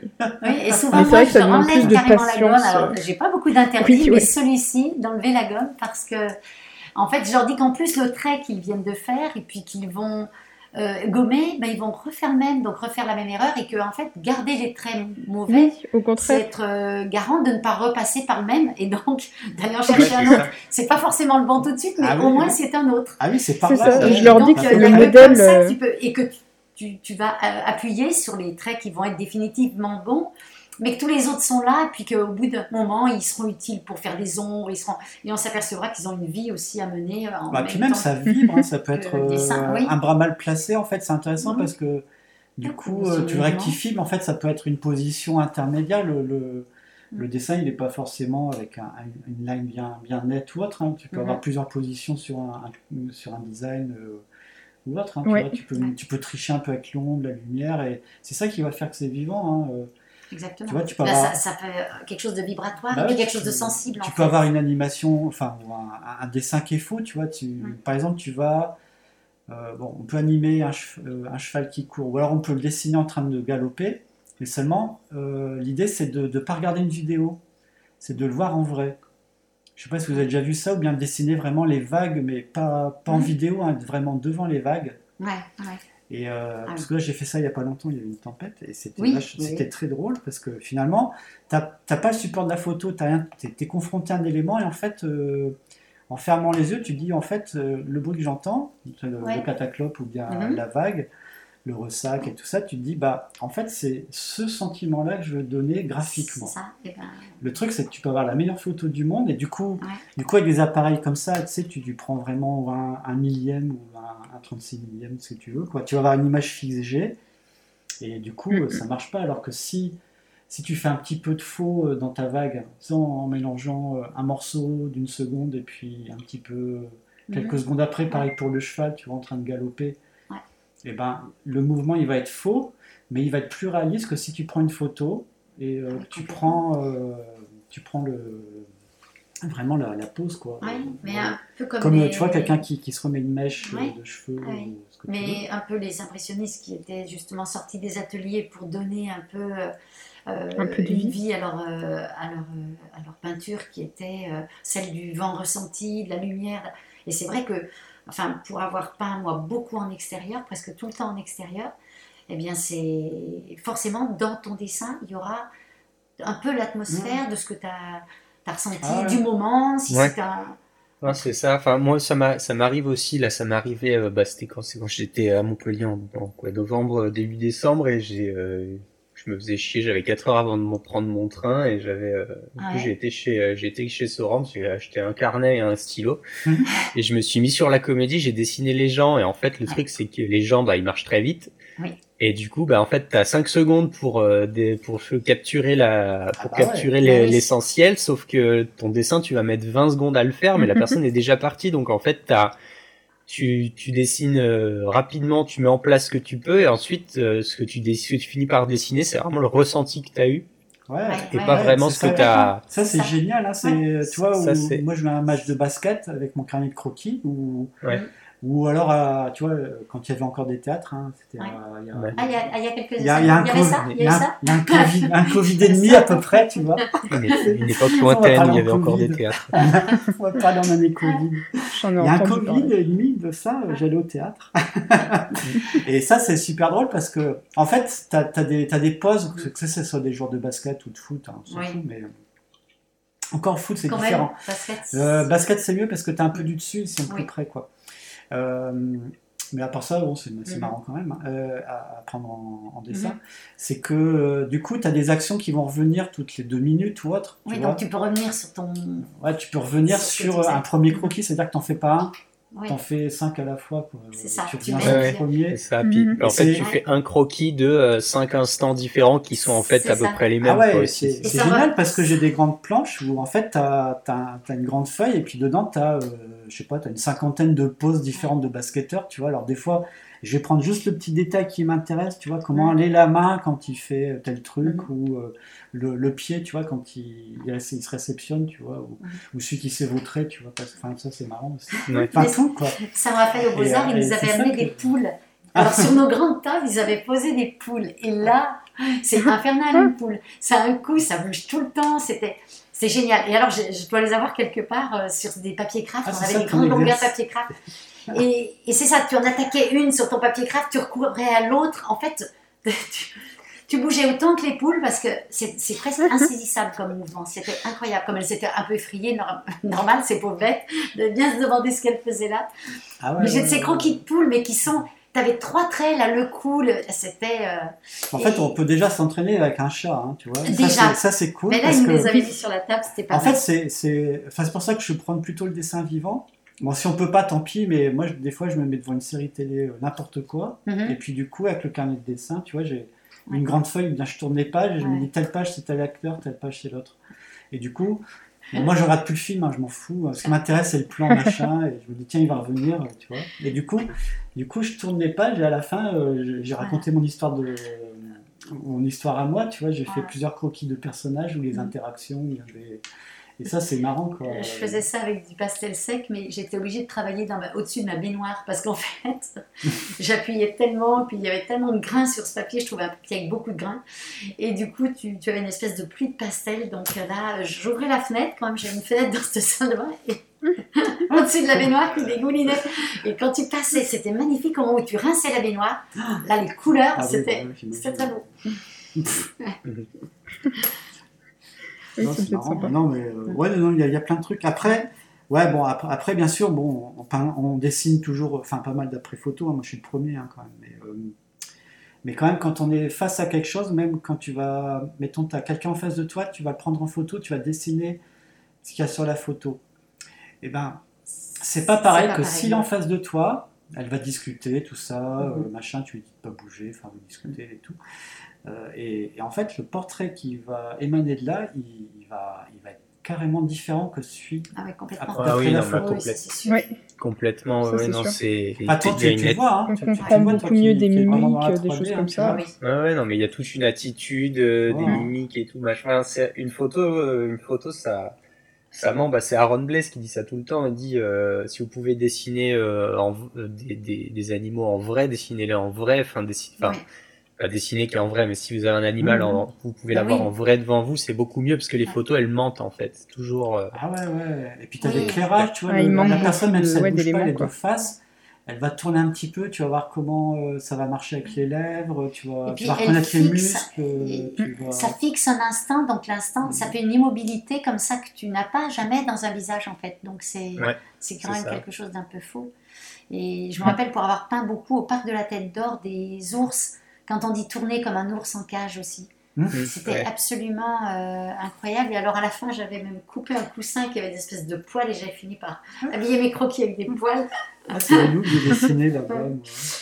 Ouais, mais c'est vrai que tout ce qui est vivant quand même, tout ce qui bouge, ça a vraiment une... euh, Ouais, Ah, vraiment le truc, c'est aussi que, en fait, avec les, les mouvements de quelqu'un, tu vois, tu peux avoir, euh, tu peux te rendre compte que si la personne elle fait souvent une petite mimique ou quelque Mhm. chose Oui, comme ça, tu ça. vois, euh, Oui. Tu vas que tu vas pouvoir rajouter à ton dessin quoi. et donner encore plus cette personnalité qui serait pas apparue sur la photo. C'est ça. Et, euh, et c'est, c'est vraiment quelque chose de, de cool, je trouve. euh. Ouais, c'est plus dur, il faut Mhm. analyser.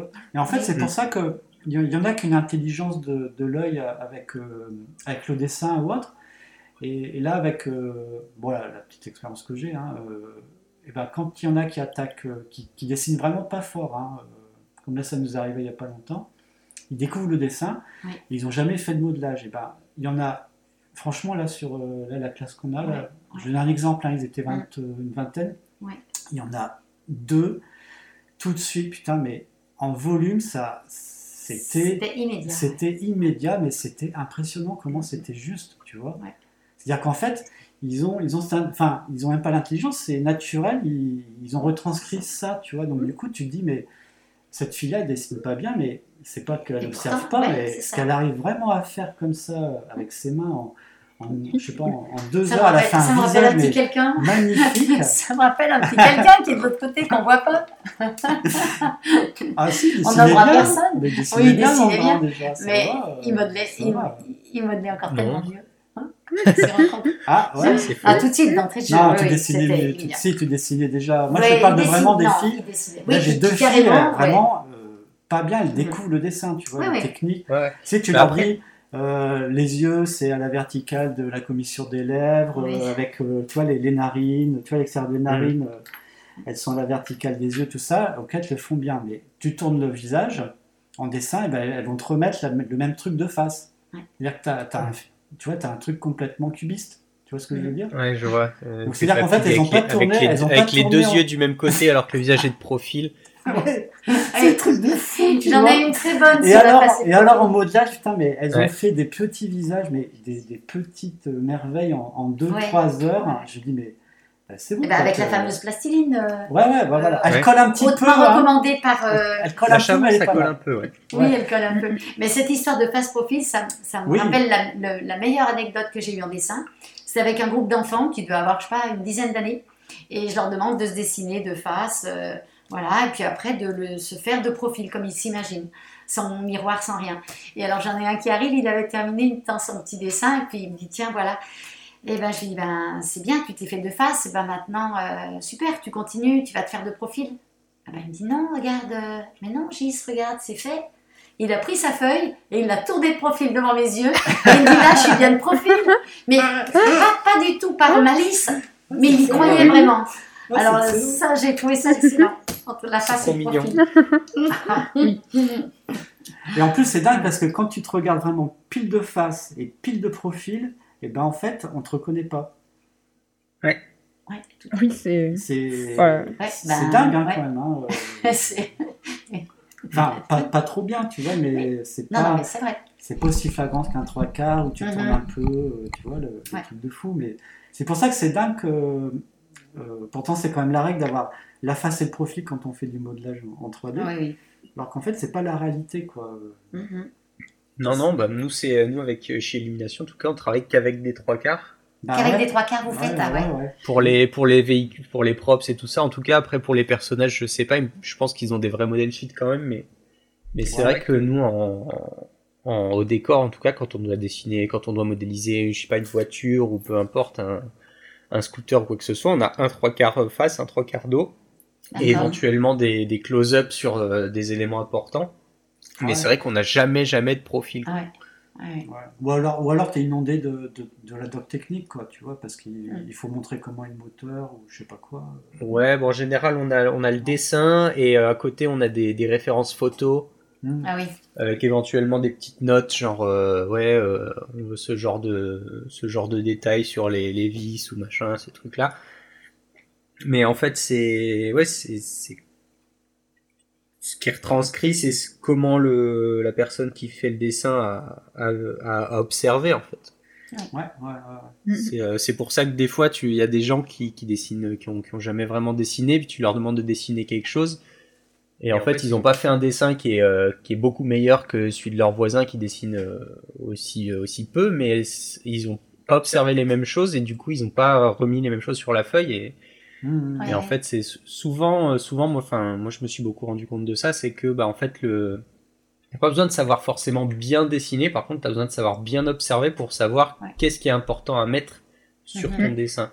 Ouais, ouais, Ouais. Parce que c'est pas très difficile en soi de, de dessiner bien, je trouve. C'est euh, ce qu'il faut, c'est euh, savoir placer juste ce qu'il faut en Oui. fait. Et mettre euh, le nécessaire en fait. C'est ça. Et souvent, euh, et c'est souvent le souci des gens qui, qui je trouve, arrivent pas, arrivent pas à, à retranscrire ce qu'ils ont en face d'eux. C'est qu'ils observent, mais ils savent pas ce qu'il faut garder, ce qu'ils peuvent enlever, etc. Et du coup, c'est, euh, Hmm. et du coup, en fait, c'est pour ça, c'est qu'ils, sont perdus. Oui, oui. Bah, en fait, c'est savoir. par toutes les informations, mais il faut savoir les trier en fait et puis C'est les, ça, les ouais. classer en fait. Les, Ouais, sont importantes, ce qui c'est- est anecdotique. ouais. Est-ce que c'est la ligne principale? Est-ce que c'est l'intention? Est-ce que c'est la férocité d'une voiture Au contraire, le côté un peu gadget euh? Et En fait, c'est c'est dur, hein, parce que là, j'ai commencé un peu de cours de, de, de caricature, mais on l'a fait sur des véhicules. Mm. Et les élèves, putain, ils étaient paumés. Mais alors, euh, Ah ouais, ouais, non, mais c'était hallucinant, quoi. Mais c'était dingue. Alors, alors après, il y avait des trucs super piégeux, il y a des trucs super simples où c'est évident.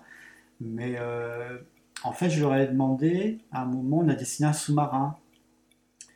Et du coup, tu sais, t'as un gros sous-marin français, là, tu vois, là où t'as rien. Ouais, ouais. Et ben, en fait, il fallait le faire en caricature. Et en fait, tu te rends compte que c'est pas vraiment la forme qui est importante, c'est le point de vue qui va. Tu vois, le, le truc. euh, tu vois, mettons que tu te mets en dessous avec un effet fisheye, tu vois, tu vas augmenter le, le, le Ouais. truc monstrueux. euh, tu vois, tu es en dessous et tu es un peu. Enfin, tu es, sous un truc monstrueux qui, qui va t'écraser. Ou alors tu te fais un truc tout petit, tu vas. Enfin, et c'est c'est dur parce que t'as t'as pas de prise sur un sous-marin, t'as Ouais. là, t'as rien, quoi. Mhm. Tu vois Mm. Et tellement rien que en fait t'as une, t'as une forme primaire qui est il faut jouer avec. Ouais, Voilà, ouais, Ouais, ouais. c'est ça. ouais. Et l'angle de vue il est il est quand même important quoi. C'est pour ça qu'il y a en caricature. Alors bon je parle de sous-marin parce que c'est simple mais euh, des fois des portraits euh, ça va pas marcher avec euh, avec tous les gens, avec Ouais. un trois quarts ou un profil ou autre. Il y a- il y, a des angles de vue qui, qui vont bien fonctionner quoi. Ouais, ouais. Ouais, non, c'est clair. Enfin, si euh, je prends un, un acteur genre bah, Daniel Craig, par exemple, lui, euh, ce qui marche bien, c'est ses oreilles. Enfin, ce qu'on reconnaît tout de suite, c'est ses oreilles. Ah oui, Oui. ouais, ouais. Lui, lui faire une caricature de profil, ça servira à pas grand chose, en fait, par exemple. Ouais, complètement. Je pense. Tu vois. Ah si quand même il a un peu le menton, le nez. euh, Ouais, il a, le, il a la lèvre qui pend, qui est la lèvre du bas très avachie, et ce genre de choses, Ouais. mais je, je pense que vraiment ce qui le.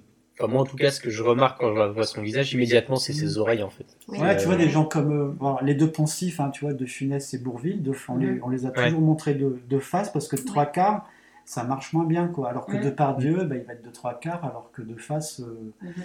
c'est moins, c'est moins marrant, quoi. Ouais. Bah, le truc, c'est que Depardieu, à partir du moment où t'arrives à choper son nez, c'est bon, t'as gagné, t'as Depardieu. Ah, lui, D'ailleurs, il est vraiment euh, absolument admirable, je trouve, dans, dans Cyrano. Alors là, c'est pour le nez, pour le coup, le nez, il le porte très bien, mais le texte aussi. Il a- Ah oui, ça va, Ouais. ça va, ça oui, va. oui, il a Ah une. En fait, c'est, attention. en fait, c'est, c'est qu'est-ce que, qu'est-ce que tu gardes quand tu dessines, quoi? Si tu veux tout garder, Mhm. bah, euh, tu prends un appareil photo maintenant. Oui, bah c'est ça. Alors qu'avant, tu étais obligé Ouais. quand même. Bah, déjà, rien que dans la Jusqu'au photo, tu étais 19e obligé de siècle, faire ça allait. Hein. Tu vois, il y avait plus de 200. Dans les villes moyennes, il y avait à peu près 200 dessinateurs, caricaturistes, portraitistes, etc. Vous Ah voyez, oui, là quand même, ouais. Et après l'avènement de la photo, et ben, euh, il n'y en avait plus qu'une vingtaine. Ah oui, ça Ce qui a perduré, c'est ceux qui faisaient des petits dessins rapides à, au, au pastel, Ouais, hein, par c'est- exemple. Oui, oui. C'est toujours la même chose. hein. Enfin, même maintenant, il y a ça de plus en plus. Les, en fait, c'est les. Tant que c'est pour faire euh, des choses qui sont réalistes, le, ça peut être remplacé par une machine. C'est pas comme tu disais la photo. Le, enfin, le dessin réaliste, euh, Ouais. c'est effacé au profit de la photo. Aujourd'hui, en 3D, on a les mêmes choses. C'est-à-dire que de Mhm. plus en plus, on va avoir des, euh, on va avoir des systèmes procéduraux pour faire des arbres, pour faire des Mhm. cailloux, pour faire ouais. des pavés, Ouais. etc qui sont euh, qui sont ultra réalistes et qui sont font des trucs qui sont euh, complètement bluffants et euh, du coup on n'a plus besoin de graphistes pour faire ces enfin plus Ah besoin oui. c'est pas qu'on a plus besoin c'est qu'on a beaucoup moins besoin de graphistes pour faire ces choses là et donc aujourd'hui enfin le le graphiste du futur il, il, il sera embauché uniquement pour sa patte artistique à lui et son et le fait d'être capable de donner un style graphique Oui. et, euh, et c'est ça le, le truc, c'est que le, le style graphique, pour l'instant, euh, donner un style graphique qui est, euh, qui est euh, avec de l'émotion et tout ça, c'est un truc que les machines sont pas encore tout à fait Oui, capables oui, de oui, faire. c'est là-dessus qu'il y a Mhm. encore Ah, Et elles, c'est là- elles peuvent- elles peuvent se, elles peuvent singer. hein. Il, y a, il y a déjà des, Ouais, non, Oui, mais il y a, il y a, il y a déjà des trucs comme ça, mais on dit à la manière de, comme il y avait un plugin euh, Oui. Van Ouais, à une enfin, époque, Ouais, d'autres trucs. ouais. Oui. Mais Ouais, elles, vont, elles vont arriver à singer un truc. Le, le tout, c'est de savoir. Euh, en fait, c'est intéressant parce que du coup, euh, dans, dans cette procédure-là, il y a une analyse de la machine. Donc, euh, Alors peut-être avec des, des algorithmes, bah, Oui, ils voilà, vont ouais. finir par Ouais. euh, arriver à, oui, à s'imprégner de choses. oui, mais bon. euh, Après, de toute façon, rien que les algorithmes, c'est des gens qui doivent les coder, qui ont eux-mêmes énormément observé euh, ce qu'ils Oui, doivent reproduire et tout. C'est vrai que ça c'est toujours. c'est euh, clair. Mais, euh, je trouve l'observation, que, quoi. tu vois, par exemple, je prends, je prends l'exemple de ZBrush, là, tu vois, les, les rendus euh, non réalistes euh, avec, euh, enfin, où tu peux faire des, des rendus genre type comics, etc., avec de la trame et Mhm. tout de, Mhm. de, de ta 3D. Je trouve qu'en fait, ça, ok, ça fait un line que tu, ça fait un line art que tu pourrais éventuellement avoir avec un pinceau et tout, mais je trouve qu'il y a un, il y a encore ce côté euh, un peu trop parfait, tu vois, de euh, ah, tout est ouais. vraiment régulier, etc. Et que Mm. et même si tu rajoutes euh, des, des des des perturbations et des et des Ouais, ouais, Oui, elles, oui. sont, elles seront mécaniques, hein, c'est ça. Oui, voilà c'est ça. ça, et, en fait tu vas perdre ce ce côté euh, ce côté euh, euh, bah, fait main et euh, vraiment personnel du qu'avait qu'avait le dessin à la main bah, c'est ce dont on parlait avec Pilou dans l'épisode 9 du podcast Ouais. c'est ce côté euh, la 3D elle te, la 3D elle euh, elle euh, elle peut euh, émuler la 2D mais tu vas avoir tout plein de de choix de raccourcis tu vois de triches etc qui sont euh, Mhm. qui sont qui vont fonctionner parce que euh, qui vont fonctionner mais qui sont pas euh, je pense qu'ils sont très difficiles à, Mais à faire intégrer à une machine aussi quoi. sensible que ce que Voilà, peut c'est l'être, ça, euh, c'est-. Et cette sensibilité-là, elle est... bah, déjà, elle est Mm. différente d'une personne à l'autre. Elle sera tout le temps, tout le temps différente, même pour faire Mm. le même trait, évoquer le même moment, le même passage. Chose que tu auras jamais, effectivement. euh, Non mais c'est clair. Enfin moi je vois, je prends le Rose, je prends ta BD la Spellbound Mhm. qui a sa saison 1 qui est terminée depuis hier d'ailleurs. Allez lire ça, c'est génial. Ah, Et, euh, Ah, allez, allez, ah, allez, allez. Alors, dire. Le, le- le lien sera dans la description. Excellent. Et euh, non non mais genre tu vois par exemple toi Rose tu fais ton tu fais ton line et après tu mets ta couleur mais euh, tu t'en Ouais. fiches de ton line tu dépasses Oui. et, tout, et ça Ouais. ça et même tes cases de même tes même tes bulles c'est des Oui, oui. euh, elles sont pas elles sont elles sont à moitié fais- elles sont à moitié terminées euh, elles sont pas pas bien remplies enfin c'est et tu vois il y a ce côté vraiment brut et euh, et ce côté un peu aléatoire que t'as que t'as réussi à mettre dans dans ce que dans tes dessins euh, je trouve que ça enfin aucune machine pourrait le faire euh, pourrait le faire tu vois Ah oui, non, c'est sûr. En euh, tout cas, pas avec autant d'irrégularité. euh, non c'est ça et c'est justement en fait, travail, quoi. ces irrégularités qui sont conscientes et qui et qui marchent euh, et qui marchent bien en fait Oui, parce qui, euh, que qui je peux le perdraient voir en tout leur direct charme, et ouais. juger. C'est ça, et ça, je trouve tout ça perdrait tout son charme si le si le truc était fait euh, était fait à l'ordi, euh, était fait à l'ordi. Je pense que tu perdrais toute la sensibilité de ça et euh, et c'est pour ça que juste c'est pour ça que ouais je dis ça, c'est que bah pour moi a ce, ce côté euh, encore euh, bah, maintenant le, les enfin les les artistes dont on va avoir besoin dans le futur, c'est ceux qui auront justement ce genre de sensibilité et, euh, Ouais. et qui seront pas juste capables de recopier parfaitement ce qu'ils ont sous le nez quoi. Oui, Mm, mm. oui. C'est vrai que pendant une période, le dessin animé, par exemple, c'était énormément, énormément de- d'images à recopier euh, beaucoup de fois euh, pour les animateurs. Et, euh, Mm. et du coup, il y a, il y a quand même des choses qui permettent de, de raccourcir les temps euh, des trucs qui sont les moins fun Ouais. Oui. pour laisser Mais- plus de place à la partie plus sympa. Et ça, c'est quand même. Ouais, non, mais c'est Oui, clair. Mais après, tu Oui. vois, typique, typiquement sur les. Tu, je sais pas si tu regardes les. Si t'as déjà vu un, un remaster 4K, genre, euh, ou, ou HD des Aristochats? Non.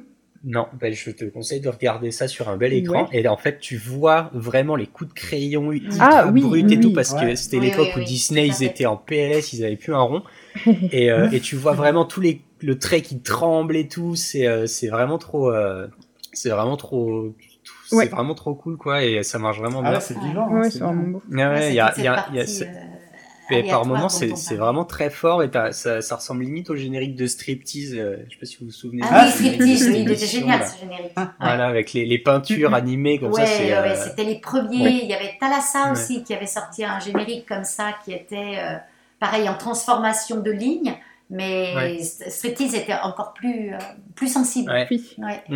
Et euh, je, je trouve que t'as as vraiment ce côté bah, brut de. euh, bah, de, de a- c'est des, c'est des, c'est des traits et des couleurs qui se, qui se collent pas les uns sur les autres et qui sont Ouais. assez aléatoires, mais quand même, ça, y a, un- ça dégage quelque chose qui est, qui est vraiment bien, je trouve. Ouais. Et puis en Ouais. même temps, ça reprend cette période en- où, travaillait avec euh, bah, la quadrichromie là, et où tu avais ces, ces- ces couleurs Ah un oui. tout petit peu décalées. Il y a aussi cette sensibilité-là, du Ouais. coup, que tu Ouais, retrouves. ou faut le fait pas vouloir Et- euh, d'être cerné par le Ouais, cerné, quoi. C'est ça, de, de- de- de déborder de la chose et, puis finalement tu essaies tout ce côté bah, aléatoire, même l'erreur et puis euh, la petite chose qui la rattrape et puis que ça se... ça- continuellement on court après quelque chose qui qui est pas euh, ouais qui est pas figé et, et c'est ça qui fait vraiment la ouais l'intérêt de, de tout ce qui est euh, comme ça sensible et, et à la main et donc il y a une part quand même euh, finalement de d'hasard aussi qui est, qui est Ouais, bonne. puis se dire que le, Ouais. le trait ou autre c'est quelque chose, mais la couleur telle qu'elle est posée, Mm. euh, c'est- ça raconte autre chose, même si elle dépasse, Ah ouais. on s'en fout. euh. Et ça, c'est pas difficile, c'est pas facile à. euh, euh, en fait, à faire, non, ça va et tout ça, mais c'est c'est se dire que. Et ben, se laisser aller, en Arriver à le défendre par rapport Ouais. à, à d'autres personnes. Donc, euh, Ouais. moi, je suis très curieux de voir ça. Donc, donc c'est fini. Ah ouais, elle est terminée donc cette euh, BD, Bah, euh, ça? ça fait euh, ça fait une heure et quart qu'on enregistre déjà, donc euh, je pense qu'on peut je pense qu'on peut passer euh, aux présentations Oui, d'artistes. et est-ce qu'on peut d'abord nous livrer le nom de cette BD dans terminée, les- euh, d'avoir un Alors, petit, ça un s'appelle petit lieu pour aller la Ça voir s'appelle ça s'appelle Spellbound et euh, vous aurez évidemment le lien dans la description. Ah, Euh, et ah. Vincent, et voilà, Ghislaine et Vincent vous enverra ça immédiatement après le podcast. Petite cerise sur le gâteau. Voilà. Très bien. Euh, Voilà, Parce que ouais, je suis vraiment très, ouais, je suis, je suis assez, assez sensible à ça. en fait, bon, bien sûr, euh, euh, c'est un, un truc qui est bien fini, bien léché, tout ça, c'est bien, mais pour moi, c'est mort en fait. Ouais, bah oui. Ah non, mais c'est c'est clair. Enfin, moi, j'aime beaucoup les. Voilà. euh, bon, Ouais. euh, voilà, pff, euh, ça n'a pas d'intérêt. j'aime- Non, Ouais, c'est ça. J'aime j'aime bien tous ces, euh, tous les dessins qui sont vraiment parfaits, tout, tout, euh, tout impeccable et tout, mais c'est. Je sais pas, j'y trouve pas mon, mon compte en fait dans le l'hyperréalisme Ah ouais. et tout. euh. Bah, J'ai juste envie de exceptions, renverser hein. un truc dessus, tu vois, Ah ouais. un peu d'eau, un truc, et Ah non, voir ce que ça donne. il y a- non, il y a des trucs, euh, Ah, des a- trucs assez, assez des- terribles, quoi. Ouais, hein. ouais, mais dans ce cas, il faut vraiment qu'il y, y a un truc d'exception euh, pour que ça, tu te dis, c'est pas un humain qui l'a fait, quoi. C'est pas parce que c'est compliqué techniquement, c'est qu'il y a une magie dans, dans les proportions et dans l'émotion que ça suscite, tu vois. euh. Donc c'est c'est ça qui est Ouais, bien. c'est l'émotion, c'est l'émotion, exactement. C'est ça, euh, qu'importe le tonneau, hein, du moment qu'on est C'est exactement hein, ce mot-là. c'est ça, exactement. C'est ça. hein, Une belle émotion. Et là, et là, on a gagné. Voilà. Mm. C'est pour ça qu'il y a beaucoup de gens qui disent Mais tes dessins ils sont pas finis. Je dis, Bon, bah, candidat suivant. si elles sont finies, c'est moi qui dis qu'elles sont- étaient finies. Au contraire, on dit Mais il est fini ton dessin. J'ai dit Bah non. C'est pour ça, en fait, il y a, en fait, il y a des dessins que j'ai fait très rapidement. Et donc, j'y toucherai plus, quoi. Ils sont trop bien. Et d'autres où je vais mettre des, des semaines, voire des, des, des, des trucs, j'ai passé des mois dessus. quoi. Ouais, voilà, c'est ça. On s'en sort jamais. Ah non, c'est clair. Euh, du coup, Alors. euh, bah, on va passer aux artistes. Euh, donc, on a l'artiste de Vincent. Est-ce que Ghislaine, tu peux nous. Ah, Ah oui, ah, oui. ah bah j'allais te le mettre, mais. euh, Ah bah, Ouais, je te j'ai- laisse. Euh, j'ai pas un lien comme ça, mais si je tape son nom, ça va le Est-ce que tu peux nous donner Ah non, pas ici. Voilà, vas-y. on va dis-moi. trouver. Attends, Attends, je, je l'enlève. je vais te le mettre dans Safari. Ouais, ok. Tu veux que je parle deux minutes du mien Ouais, ouais, bien sûr. ouais, Allez, vas-y. Qui t'a choisi d'ailleurs Je sais pas, je vais découvrir, c'est Vas-y. chouette. Bah, les C'est un gars qui pas, absolument pas connu. Mais en fait, c'est un de mes rares amis, parce qu'on n'a pas beaucoup d'amis dans la vie. Donc, euh, c'est mon pote de toujours, c'est Thierry, Thierry Masson. Bon, du coup, qui a, fait à, peu- à peu près le même parcours que moi, quoi. À part que lui, il a, il a été plutôt dans, dans l'illustration de jeux de rôle, les jeux de plateau, etc. Il a fait euh, pas mal de, de trucs dans euh, du vidéo ma- mapping. hein. Et puis euh, maintenant, il est tombé dans, dans une drogue bizarre. euh, il se shoot au Z-brush.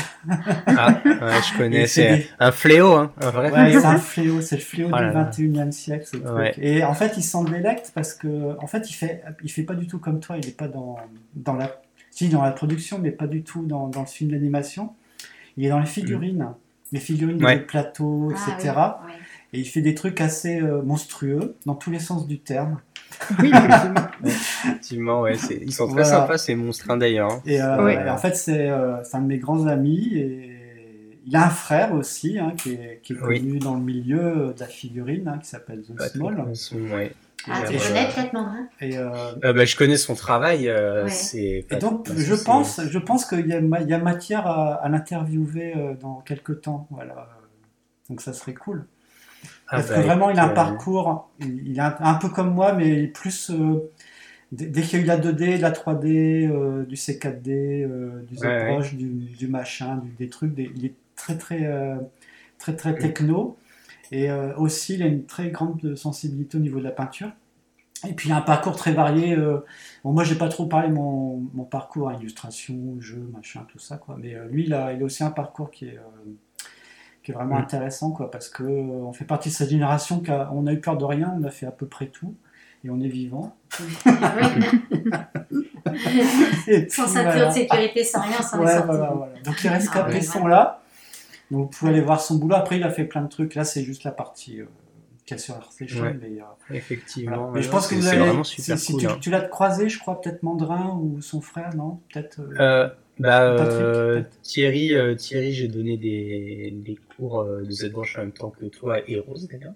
Ouais. Et euh, Patrick, oui, je l'ai croisé sur un, c'est sur The Extra Mile, c'est un- une communauté artistique de de- d'un artiste ZBrush qui donne des cours, fait Ah des ouais. formations euh, pour pousser justement un peu plus loin les créas. Et effectivement, je suis tombé sur euh, Sur lui. sur Patrick là-bas, mais euh, c'est vrai que ça, nous, ça me ferait très plaisir d'avoir un, un épisode euh, Ah ouais, mais avec les cool. frères maçons. euh, ça pourrait vraiment être très très cool. Ah ouais, ouais. De toute façon, en plus, c'est super parce qu'il il adore. euh, Enfin, tu vois, enfin, nous, on est issus du jeu de rôle, hein, donc tu vois tout ce Ouais. qui est euh, euh, retranscription, tu vois, t'as jeu de rôle grandeur nature, tout ça. Enfin, donc, euh, ouais, donc je pense que ça plairait aussi à Ronce. ouais, ouais, mais- Et euh, donc, ouais. euh, donc c'est c'est vraiment, c'est vraiment cool, quoi. Enfin, je pense que vous avez sympathisé. ouais, bah, qu'on ça- ne peut pas faire peut être- autrement. Voilà. Ça peut être très cool, ouais. yes. Eh ben, écoute, on leur enverra peut-être, on leur enverra un petit message et puis, euh, et puis on verra s'ils sont, s'ils sont chauds pour participer. Oui, oui, mais de toute façon, je vais le contacter là. euh, je, Yes. je- je vais la voir Trop là et il n'y a pas de souci. euh. Cool. Eh ben, merci beaucoup, euh, Vincent, Oui, pour euh, cette Moi. présentation. Moi. Je, je connaissais son travail, mais ça fait, c'est vrai que ça fait longtemps que je l'avais pas été voir. Et euh, la dernière fois, il faisait des vaisseaux spatiaux sur Cinema 4D et ça a Oui. bien changé. Oui, bah, pff, Mhm. écoute, on évolue. Hein. Euh, Là, il est retombé dans, dans sa drogue euh, Eh de ben, monstres, écoute, euh, tu vois, des... En fait, c'est des vraiment- figurines avec des jeux de plateau très qui, bien. des, tu sais, des, des trucs qui, qui coûtent assez cher, et des fois, il y a des, des figurines trophées, il y a des trucs, des, des pièces monstrueuses. Et en fait, du coup, euh, pour faire les matrices maintenant, encore que Patrick, il m'a dit l'autre jour que, du coup, il était revenu des fois des figurines qu'il a faites à la main, tu vois. Donc, c'est des petits trucs hein, qui sont. Ah ouais. Et du coup, c'est un peu bizarre, mais ah, je sais pas trop. Enfin, il vous expliquera. Il y a, il y a vraiment plein de trucs techniques euh, Mm. qui me dépassent et dont les différents auditeurs seront friands. yes. Oui. Et ben, euh, eh ben, on a très hâte de- d'écouter tout ça du coup. Yes. Euh, yes. Euh, Ghislaine, à toi du coup? Eh ben écoute, euh, moi là oui, C'est- lui, voilà, je voulais vous parler de lui, puis d'une autre personne, en fait, ben, lui c'est principalement Ah. ses sculptures, donc il s'appelle David Atmech, Alors, comment est-ce que tu Euh, écris ça? Je, je te. Ouais, je- vas-y. ah, je- je- attends, je, je vais Euh, copier. Attends, je oui, te le donne. copie je te le bien, ouais. Et ben, il est de Montréal, en fait, c'est un, c'est un Québécois.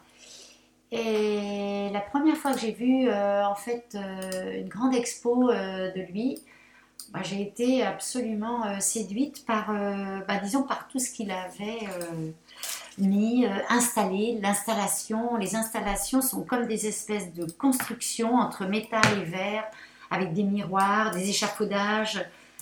Euh, voilà, il y a une espèce de d'espace qui est complètement à la fois tout fractionné et démultiplié parce que tu as des miroirs partout qui renvoient toutes les images.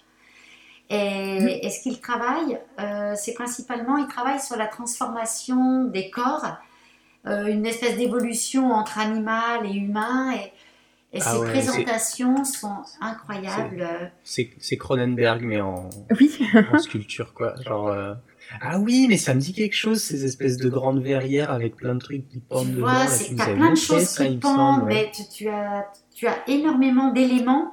Alors, il, il utilise, il fait des là moulages, il utilise des objets, il fait des décors complètement exubérants qui ont Mmh. un côté un peu baroque, rococo. Voilà, celle-là, j'avais vu, tiens, voilà, ça, c'est l'exposition que j'ai vue. C'est incroyable. C'est immense, c'est grandiose.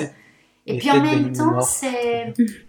En même temps, ça, alors ça parle. euh, Ah, D'adopter, dis donc. Ouais, t'as- t'as des personnages complètement extraordinaires dedans, mais, mais tout cet éclatement, tu vois, ça, ça, ça a un côté à la fois entre, entre mort et vie, euh, qui, qui fait partie un peu du rêve, c'est c'est un peu chimérique. Enfin, je sais pas, moi j'ai trouvé ça incroyable, euh, et dans ces décors complètement euh, bizarres, eh ben, j'ai trouvé ça très séduisant, à la fois bizarre et séduisant. Le, le morbide est mêlé, est mêlé vraiment à une beauté incroyable. Euh, Il ne cherche pas à faire du beau du tout, parce que souvent il y a des poils d'animaux qui vont être collés sur des- avec des résines. Il travaille plein plein de matériaux. Mais, mais je trouve que tout ça t'emmène euh, dans un espèce de cabinet de curiosité euh, gigantesque. Et, Ouais. et je trouve que ça Ah te, oui, ça perd, ça te, tu te la tête. Ah Ouais, j'ai vu la tête dont tu parlais tout à l'heure avec les deux visages. Ah ouais, elles, elles sont incroyables ces têtes. Ah ouais, non, non, c'est. Tu, tu l'as vu dans euh, les deux sens là, et puis Ouais, ouais. il y a deux Ah, billes de verre pour faire des ouais. yeux. euh, et voilà, et lui donc je l'ai vu, euh, parce que comme je vais souvent à Montréal, parce que j'ai mes enfants qui habitent là-bas, euh, je l'ai vu au, au- au Grand Musée d'Art Contemporain là qu'ils ont à Montréal. Et en même temps, je, je vais toujours dans une galerie qui s'appelle Armure à Montréal. Et il a exposé aussi là-bas. Et cette galerie, elle présente. euh, enfin, moi, chaque Comment fois que j'y comment t'as dit que c'était le nom de la galerie Excuse-moi. Armure à Armure. Montréal. Armure, d'accord. Merci. Et franchement, c'est. J'y vais tout le temps. C'est un lieu sur trois étages qui est d'une modestie incroyable et il présente des choses extraordinaires. J'ai découvert énormément d'artistes là-bas. Euh, Robbie euh, Cornelissen aussi, qui travaille beaucoup justement euh, tout ce qui est animation, juste avec le crayon. Tu sais, c'est ce, Ah ce oui. gars qui fait des grandes, comme des grandes bibliothèques, des ponts. Il travaille juste avec un crayon à papier, mais alors sur des kilomètres. C'est très impressionnant. Alors, je, je- son prénom, son nom de famille, je le prononce peut-être pas très très bien. Cornelisson, euh, lui c'est un Danois, je crois. T'as réussi à prononcer Altmage, donc. euh, Ahmed, hein, je m'en suis bien sortie, mais celui-là parce que vraiment, je le dis souvent. Et, et- et dans ce Ah lieu-là, je super. découvre toujours des, des gens et des choses incroyables. C'est que des Canadiens ou il y a Non, non, des, des non, non, il y a- Américains, c'est- euh, ouais, euh, ça ouais, un petit peu Mhm. tout. Et, et franchement, je découvre toujours des choses incroyables, des installations magiques. Puis parfois, euh, ça peut être dans du tout petit, euh, ça peut être vraiment dans du minuscule. Et la dernière fois, c'était euh, pour de l'animation. C'était des espèces de, de tourniquets, donc tout était sous vitrine. Et en fait, comme un peu, tu sais, pour le cheval de Boybridge, là, Ah oui. et, et- et tout était animé, les personnages rentraient, ressortaient, ils tombaient comme dans un grand trou, puis ça, ça ressortait constamment. J'ai pas retenu le nom de cet artiste, mais j'ai les photos dans mon téléphone. Et vraiment, c'est saisissant chaque fois. Et il y a aussi une femme qui, elle, est québécoise et que j'aime beaucoup aussi, qui s'appelle Jannick Deslauriers. Alors, c'est peut-être pas l'idée, hein, on, en- on parle peut-être que d'un, mais dans ce lieu, je vois tellement d'artistes que j'adore que Du coup, euh, avec David Altmech et, et Robbie Cordelson, vraiment, il y a cette femme qui s'appelle Jannick Deslauriers et elle, elle, euh, elle utilise de la tarlatane. Je ne sais pas si vous voyez ce que c'est comme euh, Pas du matériau. Pas du tout. Alors, c'est utilisé beaucoup en gravure. Moi qui ai fait beaucoup de gravure, on nettoie les plaques euh, de cuivre avec la tarlatane. Mais c'est un petit peu comme le voile, comme le tulle, comme le voile de mariée. D'accord. Et alors, elle fabrique des objets qu'elle coud, qu'elle tisse entre eux, enfin, qui sont toujours très lourds. Marteau-piqueur, des grues, D'accord. des, des engins de chantier comme ça. Et tout est suspendu en l'air, dans une espèce de transparence. Et tout est suspendu avec des petits fils nylon, là, comme, les, comme ce qu'on a fait avec nos, nos mobiles, avec les élèves en Ah oui. métal, suspendus avec des fils nylon. Et je me suis inspirée un peu de ce qu'elle fait parce que vraiment, c'est. C'est c'est une espèce de chose en, transparente en suspension et qui est euh, voilà, incroyable. Donc si tu peux leur mettre ce petit lien aussi, Janine C'est fait, Deslauriers. là, Ah, c'est fait. Il faut aller voir le bateau, le bateau avec les Très efficace. Tout, et tout est en C'est drôle. suspension comme ça dans l'air et tout est transparent, c'est c'est magique, ça a un petit côté magique. Voilà, donc euh, Ah, effectivement, c'est super cool. ouais, C'est ouais. marrant, hein. Et c'est impressionnant. Tu arrives et tu te dis, il y a un truc qui va pas bien. Et en fait, tu comprends après que ce sont des objets lourds parce que comme ils flottent comme des nuages. Mais bon, euh, Ouais. c'est c'est le lieu où je découvre Ah, vraiment là, les choses les plus chouette, hein. incroyables. Le, le bateau, là, il est. euh, Ah, il est-. Il est beau, hein. Ouais. C'est marrant parce que tu pourrais avoir une modélisation avec, euh, tu vois, une sorte de, Ouais. de, de shader comme ça. C'est ça, parce que tu as quand même toute la trame, elle le fait en fil de fer, tout est quand même Ouais, construit mais avec tu vois, euh, c'est ce, dont, armature c'est ce fine. dont je te parle, c'est que tu vois, c'est ce côté euh, très, euh, très tordu, très euh, aléatoire du fil de fer qui, Exactement. euh, qui donne un- une force à, la, à ça et que et qui est très très dur à, à re- reproduire avec des machines quoi. Exactement, et c'est ce qu'on disait tout à l'heure pour le graphisme, avoir une sensibilité. Et il y a une sensibilité dans ce truc, alors que quand tu arrives, j'ai vu euh, une fois une expo, c'était simplement, il y avait une brouette, euh, une grue, euh, euh, deux marteaux-piqueurs, mais tout flottait, et c'était. euh, ah oui, Mhm. Vraiment euh, très très très chouette un effectivement. monde complètement chimérique, et, et je, je trouve ça vraiment euh, Ouais, super. Ah ben voilà, c'est celle-ci, tu vois. Ah, c'est chantier. ouais, Voilà, chantier, ça. alors là, Ouais. l'espace chantier, mais tu arrives là-dedans, ça se soulève, il y a une légèreté, il y a une... C'est c'est vraiment très beau. Mais vraiment un lieu que j'adore, vraiment où je vais tout le temps, c'est ce lieu Armure Ouais. à, à Montréal. Ah ouais. putain. Ouais, voilà. Vraiment très beau. Bon, sinon, ouais, on pourrait parler des galeries euh, qu'il y a autour de nous et tout ça, mais en ce moment, c'est fermé. Donc, Ouais. Ouais. ça Eh ben, la Ouais, dernière fois, ce que j'ai fait comme dernier cours euh, aux élèves, justement, comme j'avais pas mal d'expos euh, là-bas de, de ce lieu et de Montréal, je leur ai dit, alors je voulais leur faire en fait un faux billet d'avion, leur le donner à l'entrée comme s'ils allaient partir. Et, et puis donc je leur ai dit, ben voilà, on va, on va voyager puisqu'on ne peut pas partir, on ne peut pas prendre le train, on va dire qu'on va à Paris.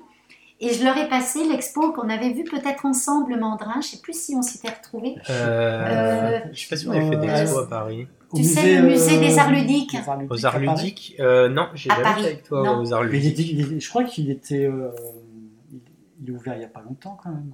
Euh, Oh, oh, ça fait un moment oh, parce si, que ça moi fait une j'y suis, j'ai- Oh, pas- j'y euh, étais deux trois fois et c'est, euh, oui oui, bah moi j'y étais avec Clément qui a composé le générique du podcast d'ailleurs. Ah oui Euh, Ouais. oui. Euh, quand euh, je suis venu passer l'entretien à Paris, après je suis retourné avec Léna donc Liglou, qui Oui. était notre invitée dans l'épisode 2 du podcast, Ouais. euh, Léna Ignace et, euh, et c'est tout je crois. hein. En fait non, j'ai dû y aller que deux fois. Ah bon, Ah, il y a quand même jamais 7, ensemble 7, Et il y a- 8 ans. ouais, T'es quand même. sûr Ah oui, au Ah ouais, moins, pensais au que moins. c'était moi. Parce qu'il y avait les studios Attends, Hartmann qui avaient c'était- exposé, après Il y avait, Pixar. alors moi j'y suis, arri- j'y suis arrivé pour Blue Sky, j'ai fait deux fois Blue Sky, et j'ai fait une, une fois avec c'était les super héros je crois. Ah oui. Effectivement c'était peut-être avec toi Rose. Je sais Ouais, il me plus. semble. Ah oui, vous euh, étiez on ensemble avait- Je sais pas, On est bien peut-être. ans, Je me rappelle C'est po- avoir c'est fait possible. sur. euh, Où il y avait le, le, le, masque, le casque d'Iron Man, entre autres. Ouais, et, euh, ouais. le bouclier. euh. Ouais, il y avait la Batmobile et tout, euh, il me semble. Et d'ailleurs, pas mal de choses aussi de, des Gardiens de la Galaxie. Et c'est marrant Ouais. parce qu'il y a beaucoup de sculptures pour le coup pour, euh, pour Mm. Groot. euh. Ouais. Et, et l'expo que je leur ai projetée, en fait, c'était celle euh, sur euh, les, les jeux d'inspiration française, les jeux vidéo d'inspiration française. Donc Mhm. il y avait euh, sur enfin, tout un tas de jeux, alors qu'ils connaissaient en plus. C'était très sympa et on a eu l'impression de partir se balader. Je leur ai passé 3-4 expos comme ça dans l'après-midi. Mhm. Et c'était une, une belle manière finalement de, de retrouver un peu de liberté, euh, voilà, d'avoir l'impression d'être allé à Paris. Puis j'aurais dit c'est ni cher ni fatigant. Vous allez voir ça va être très chouette. Et on a passé un bon moment à redécouvrir tout Ouais. ça. C'est cool. D'accord. Ouais. Euh, bah, tu- du coup, merci Ghislaine pour ces, ces présentations. C'est euh, Oui, merci. C'est pas le genre de- d'artiste qu'on a le- le- l'occasion souvent de voir dans le podcast. En général, on a des, Ouais. Oui, c'est un vrai. peu plus de, de peinture, de production et euh, d'illustration. Ouais, Ouais, c'est bien vrai un que peu, euh, ça un fait du bien aussi de voir des choses un peu plus euh, artistiques, euh, entre guillemets. Oui, oui, oui. Ouais, un peu différent. Moi, Ouais, mais entre sculpture, graphisme, en fait, j'aime bien quand tout se réunit un peu, puis quand, Ouais, euh, voilà. Quelqu'un qui va faire du on digital painting, il voit ça et ça Ouais. va, ça va l'inspirer. Oui, oui. euh, Ah bah Oui, non, c'est clair. Ah Ça- c'est mais justement, vrai qu'on a beaucoup tendance à se partager des artistes de oh lui il fait des peintures elles sont trop elles sont trop stylées euh, Ouais. et machin mais c'est vrai qu'on a on a tendance euh, on a tendance à pas trop penser à ces artistes là qui font des euh, des choses avec vraiment où le l'important c'est vraiment beaucoup plus la personnalité que vraiment la prouesse technique euh, même Oui. si c'en est hein, je- attention hein, les échafaudages en fil de fer comme ça ça doit être Oui, mais c'est vrai que-. Ouais, mais en fait, tu t'en échappes, c'est tout est tout est source à tout. Je suis sûr qu'elle, elle doit regarder des, des digital painting et ça l'intéresse. oui oui non mais Mhm. j'imagine Je sais Et pas. puis, euh, c'est vrai que c'est vrai que c'est vrai que cette, Ouais, euh, ouais. moi, c'est- moi, c'est ma première source d'inspiration. Ça a toujours été celle-ci aussi. C'est-à-dire que bah, je vais pas être sur les réseaux sociaux, j'ai pas Facebook, je vais pas Ouais. aller chercher Instagram non plus, je vais jamais l'ouvrir. Donc, euh, moi, pour m'alimenter, je me suis toujours alimentée beaucoup par des, des, des expos. Donc, je continue d'avoir, euh, disons, ce fonctionnement-là. Et, Ouais. non mais c'est sûr mais bien, ça ça, cha- aussi. euh, Ça change parce que c'est vrai qu'à force de traîner sur ArtStation, euh, t'es là, ton, tout, ton, tout ton imaginaire, ça devient uniquement composé de filles en maillot de bain avec des bras robots. Non, il y a quand même d'autres choses dans AirStation. Ouais, non, il y a des, il y a des, il y a des robots, il y a des, Non, il y a des beaux décors hein, quand même. Ah oui, alors ça, au niveau décor, il y a c'est euh, des super. et tout. Mais, euh, mais là, je trouve que chevaliers. l'impression de prendre les, les- les- de rentrer dans les imaginaires de quelqu'un et, et puis euh, voilà, de t'en nourrir en fait. Et- Ouais, ouais, non, mais c'est, c'est clair. Il y a, il y a vraiment cette, Ouais. quelque chose de très, très personnel et qui est, euh, Ouais. qui est, qui est très fort, je trouve. euh. Voilà. Eh ben, écoute, euh, merci beaucoup. C'est pour ça qu'il faut, il faut Euh, manger de tout. Oui, C'est ça pour exactement. bien grandir. Non, mais c'est vrai, il faut se nourrir, c'est une Euh, nourriture. Oui. Rose, qu'est-ce que tu nous as préparé Eh bien, euh, du coup, en fait, j'ai en cours de, de podcast, d'enregistrement, j'ai changé euh, d'artiste euh, parce que euh, la, la conversation justement m'a rappelé euh, ma tante, euh, enfin une tante que je vois peu, mais euh, que Mhm. je qui fait aussi de l'art et qui fait de l'art euh, contemporain justement et qui aime vraiment beaucoup les jeux sur les matières, euh, les accidents, faire des, essayer de trouver des compositions très très épurées. Donc je sais pas si vous avez pu voir euh, le lien qui est un petit peu plus haut dans la conversation links. Et c'est un- une page euh, Instagram. Donc euh, elle s'appelle Maud Goldberg. Ah, Et euh, elle fait, euh, elle, elle expérimente avec beaucoup de cho- choses. Elle a eu une période broderie, euh, de jouer avec les tissus, euh, les matières, les Ouais, effets euh, Mhm. très sobres. Puis là, euh, plus sur de la terre et Ouais, des choses comme ça. ah, c'est très, ouais. Ouais, puis le fait de, de toucher, le toucher, c'est quand même. euh, parce qu'en fait, Oui. on touche Ouais, plus bah, beaucoup bah, quand on est tout le temps aussi, je pense, euh, plus avec. Elle euh, travaille beaucoup sur les les outils. textures là, euh, entre ces entre ces coquilles d'œufs et tout. Je sais pas, j'ai l'impression qu'il y a certaines pièces là, bah, l'œuvre entre, entre guillemets, c'est plus la photo oui, que, oui. le- que ce qui est représenté.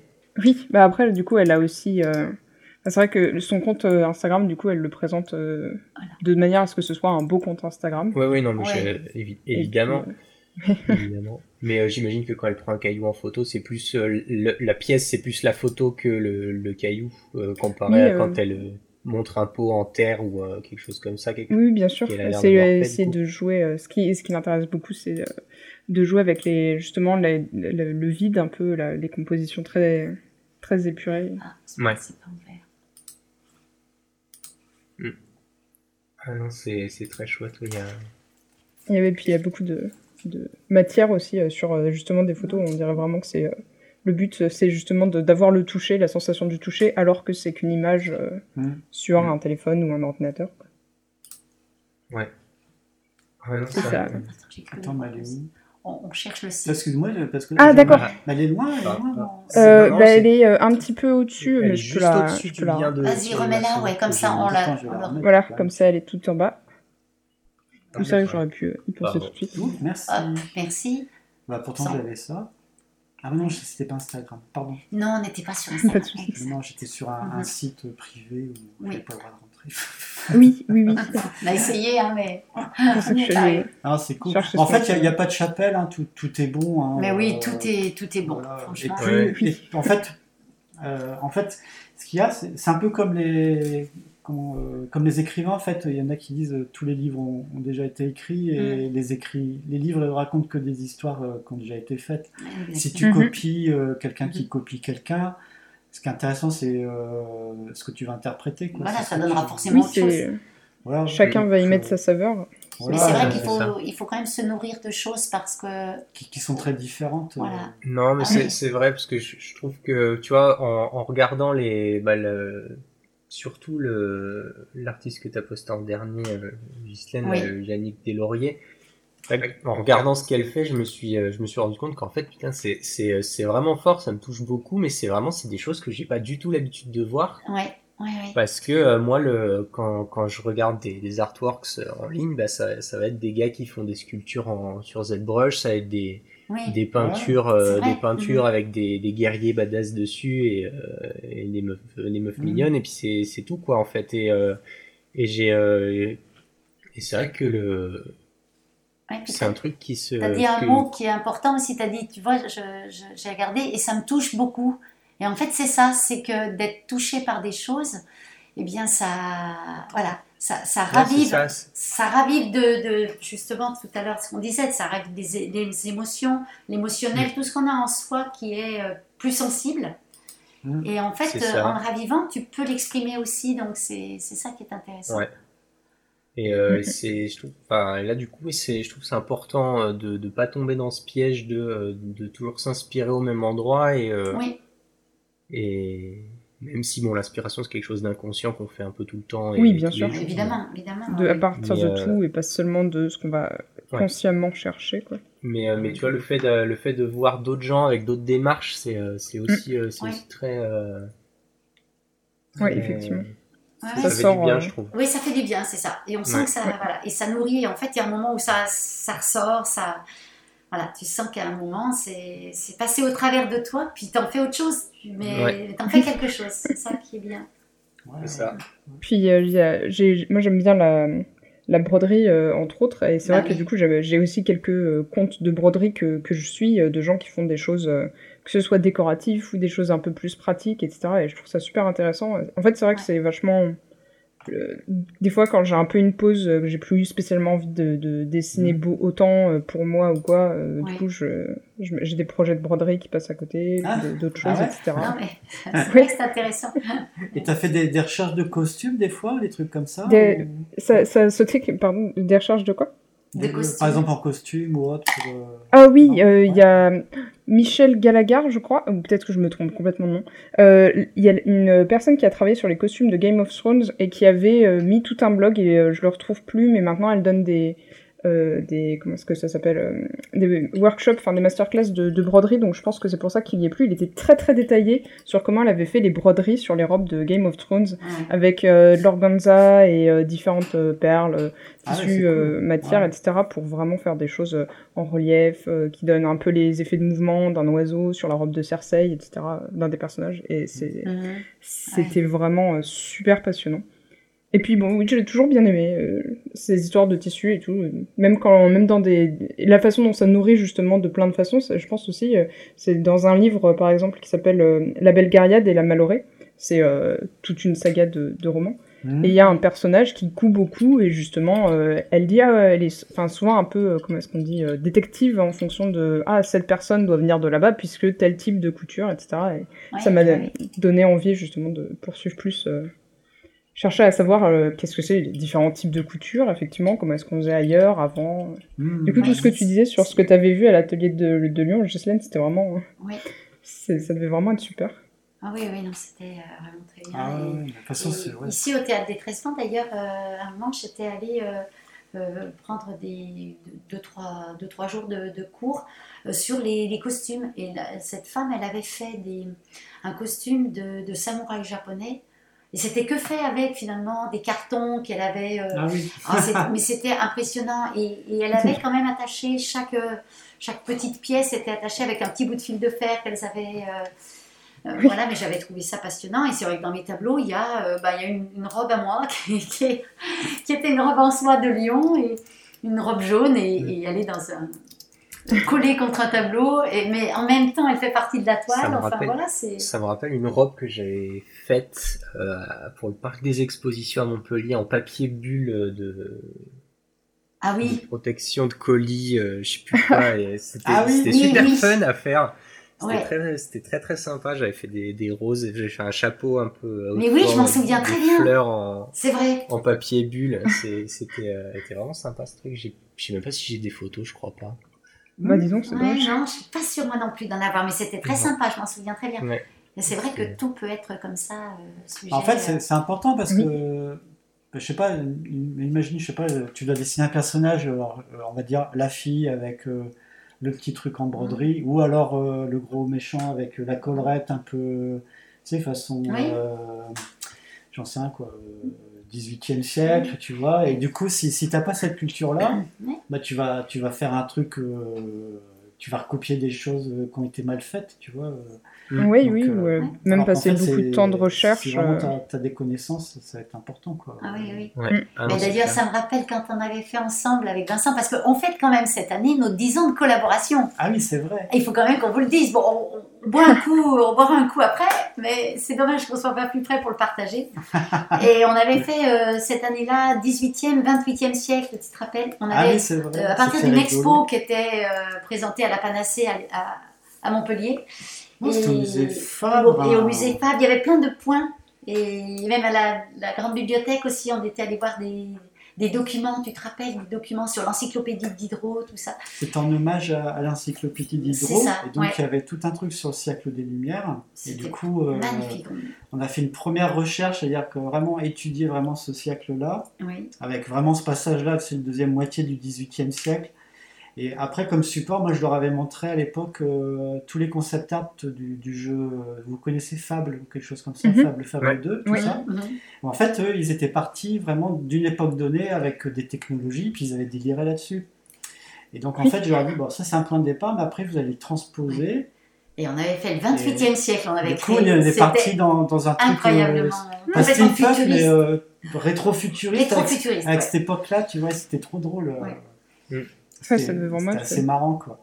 Et alors, au début, en Ouais, fait, il a assez costumes. mais euh, il suffisait de gratter un peu, regarder vraiment ce qu'il y avait dans le début des séries télé, euh, et puis euh, euh, bah, surtout Ouais. les jeux vidéo, quoi, qui s'inspiraient beaucoup de choses comme Ouais. ça, quoi. Euh, Bah, c'était Mhm. c'était juste avant euh, Assassin's Creed, quoi. Oui, Donc, euh, euh, mais euh, en fait, il y avait déjà plein plein de jeux qui s'inspiraient de choses comme ça. Quand tu vois l'archétype du paladin, euh, c'est à force d'être recopié, recopié sur les sites et autres, t'as l'archétype Oui. du paladin qui est devenu euh, testostéroné et tout ça. Donc c'est assez marrant, ça fait carrément autre chose, tu vois, c'est Mhm. marrant.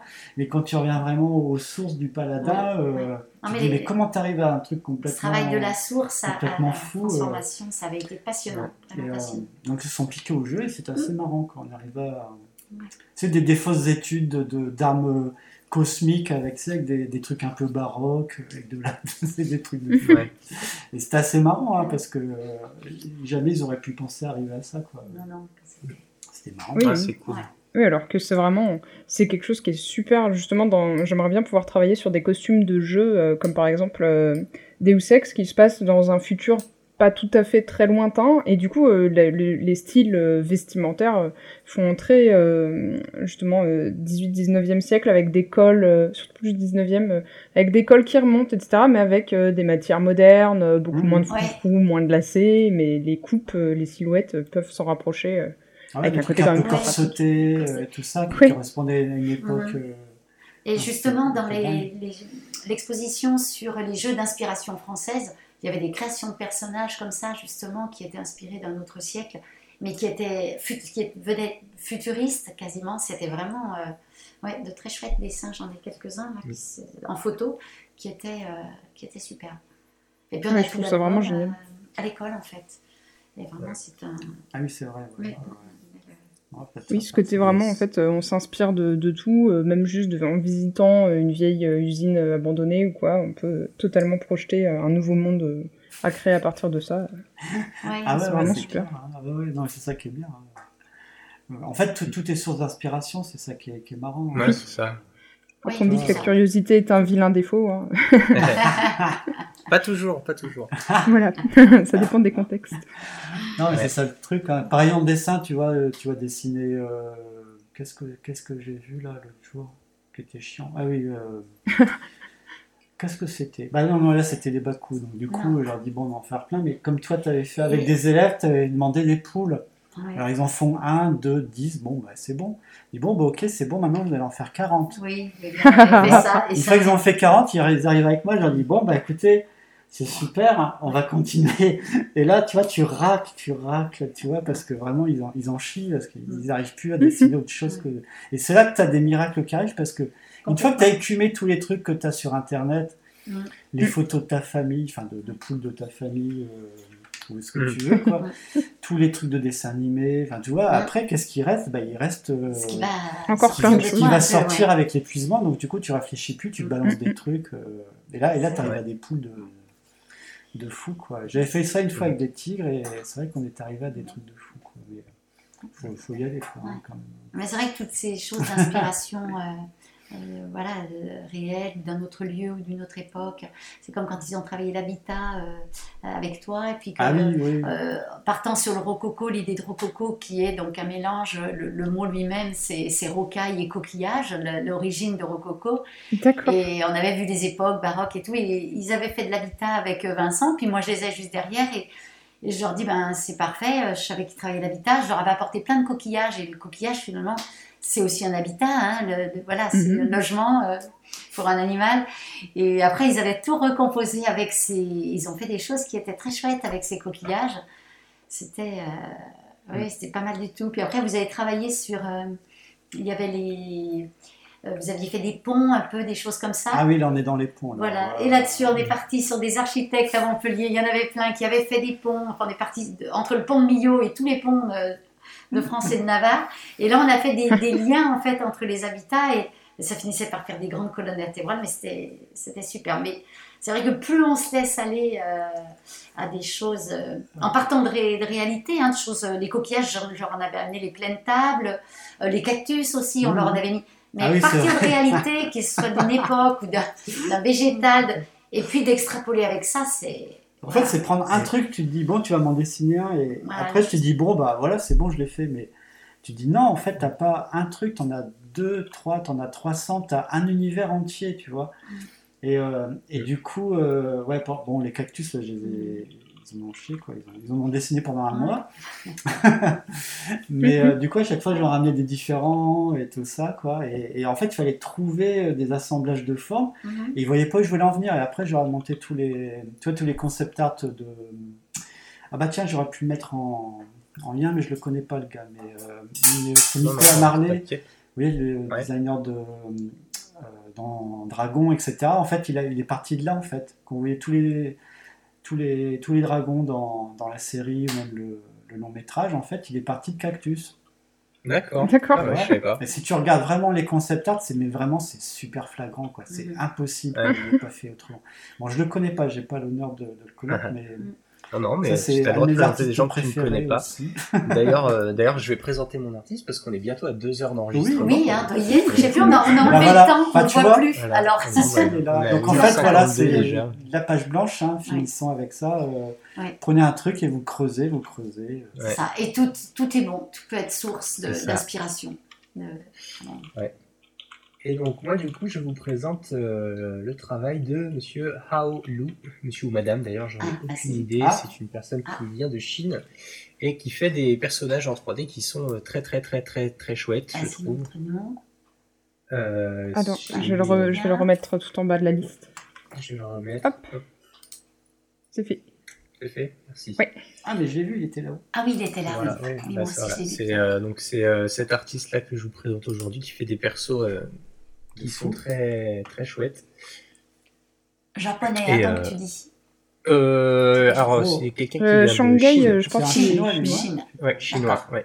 Donc, Ah oui, euh, oui, et chinois. c'est euh, et c'est vrai que ces ces travaux sont quand même très très chouettes, quoi. Donc, euh, voilà, moi, ça. Ouais. C'est c'est vraiment quelque chose qui me qui me plaît, que j'aime voir, mais euh, mais c'est vrai qu'il y a il y a toujours ce un truc qui est qui est beaucoup présent.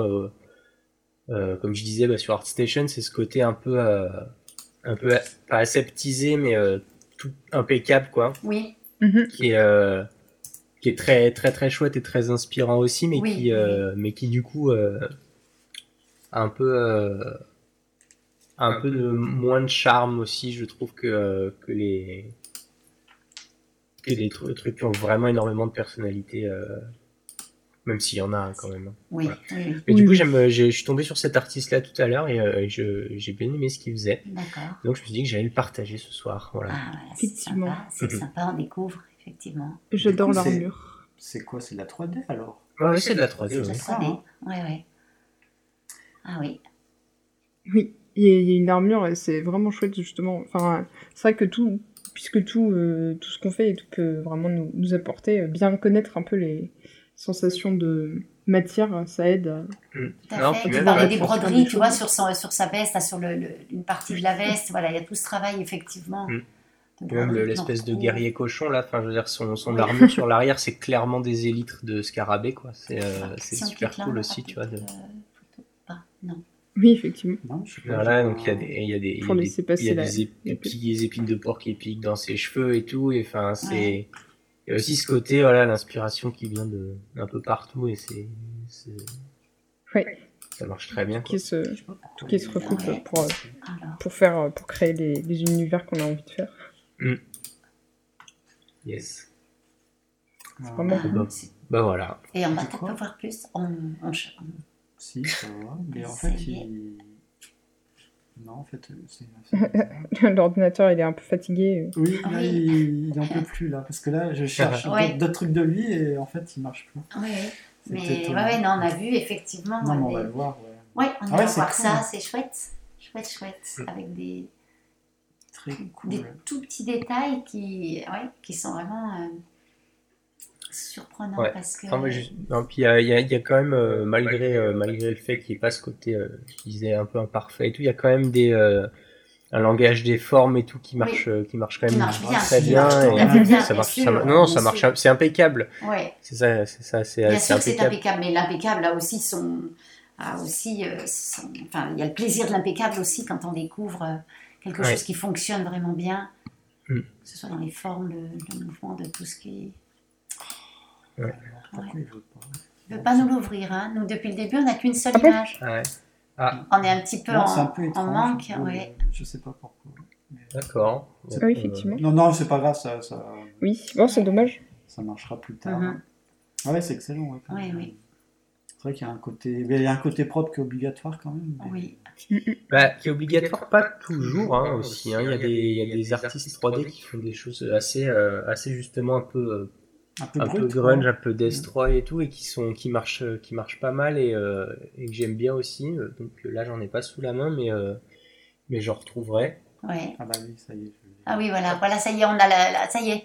Ouais. Ouais, voilà, ça vient de s'ouvrir, effectivement. Oui, ce que vous disiez, porc épique à l'arrière, euh, oui, oui, Mm. c'est. Ah oui. Ouais, tu cette vois, on- espèce enfin, tu, d'armure, enfin, tu ouais. sens bien que c'est un chinois, quoi. Ça, c'est le typique armure euh, Oui, les Chinois font depuis des années. ouais. Euh, allez.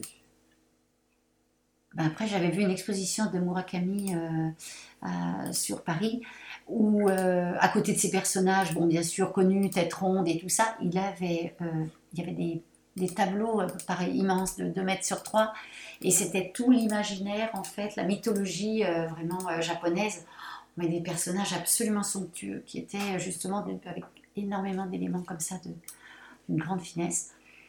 J'ai découvert non pas que le Murakami qu'on connaît, qui est très, euh, voilà, très rond, très. euh, enfin, ce qu'on nous présente la plupart du temps, mais vraiment un travail incroyable qu'il avait fait sur des grands panneaux. C'était très beau. Ah Ouais, cool. très beau, très Ouais. chouette, ouais. Euh, oui, en tout cas, Ouais. Voilà, voilà. Bah, c'est Oui, bah, merci pour le euh, partage. cette Ouais. semaine. Ah, de quoi, de Yes. quoi manger Voilà. voilà. Et toi, Rose, tu as quelqu'un que Bah, aimes c'était le, c'était son. Oui, c'était euh, Maud Voilà. Goldberg. mode. Euh, Oui. Maud, euh, voilà. Donc c'était ta tante, hein. Je voulais juste revenir là-dessus. Pardon Maud Goldberg, qui faisait les, les photos euh, sur Instagram. Voilà, Oui. d'accord, ok. D'accord. par ta tante que tu connaissais. oui. C'était ça, je voulais Voilà. savoir, que j'avais noté les deux noms. Très bien. Voilà. Et bah écoutez, je crois que c'est la fin du podcast. Oui. On est à Tout à fait. 1h59, donc on va, on va dire Oui, au revoir. c'est pas mal. Il me semble. En effet, Bah, merci n'est d'avoir écouté jusqu'ici. Bah ouais. Bah, Merci à vous d'être venus, Merci. Vincent et Ghislaine d'être passés, ça Et- nous a fait très très plaisir. Ah bah, Oui. ça nous a fait Bah, très plaisir d'échanger avec beaucoup. vous, c'était super. On a passé très bon moment. Ouais, vraiment super sympa. Et euh, du coup, bah, merci à vous qui êtes restés jusque-là, si c'est le cas. Euh, Si c'est le cas, Bah, si dites, c'est pas le euh, cas, on sait pas. dans les Ils commentaires. pas qu'on dit merci. Voilà. Et mais euh, on dit merci quand même. Pas- ceux qui sont partis, Bah oui. ceux qui sont partis avant n'auront pas de merci. Euh, et donc, euh, bah écoutez, euh, merci encore une fois. Vous pouvez, si ça vous a plu, nous laisser un petit commentaire pour nous le dire. Vous pouvez mettre un like. Vous pouvez surtout partager cet épisode autour de vous si ça vous a intéressé, si ça vous a plu, si ça vous a inspiré. Vous pouvez rejoindre notre Discord pour venir discuter directement avec nous et nos super invités. Vous pouvez aussi nous envoyer un petit mail si jamais vous voulez participer à l'émission ou nous poser tout simplement des questions. On a aussi une page Twitter et une page Instagram. Et, euh, et jusqu'à la prochaine fois, eh bien, euh, portez-vous bien. Et euh, à bientôt. À très bientôt. Au revoir. À Au très revoir. bientôt. Bah, merci à vous. Et, Allez, euh, bah, de rien, merci à vous. Oui, merci. Salut. Salut. salut.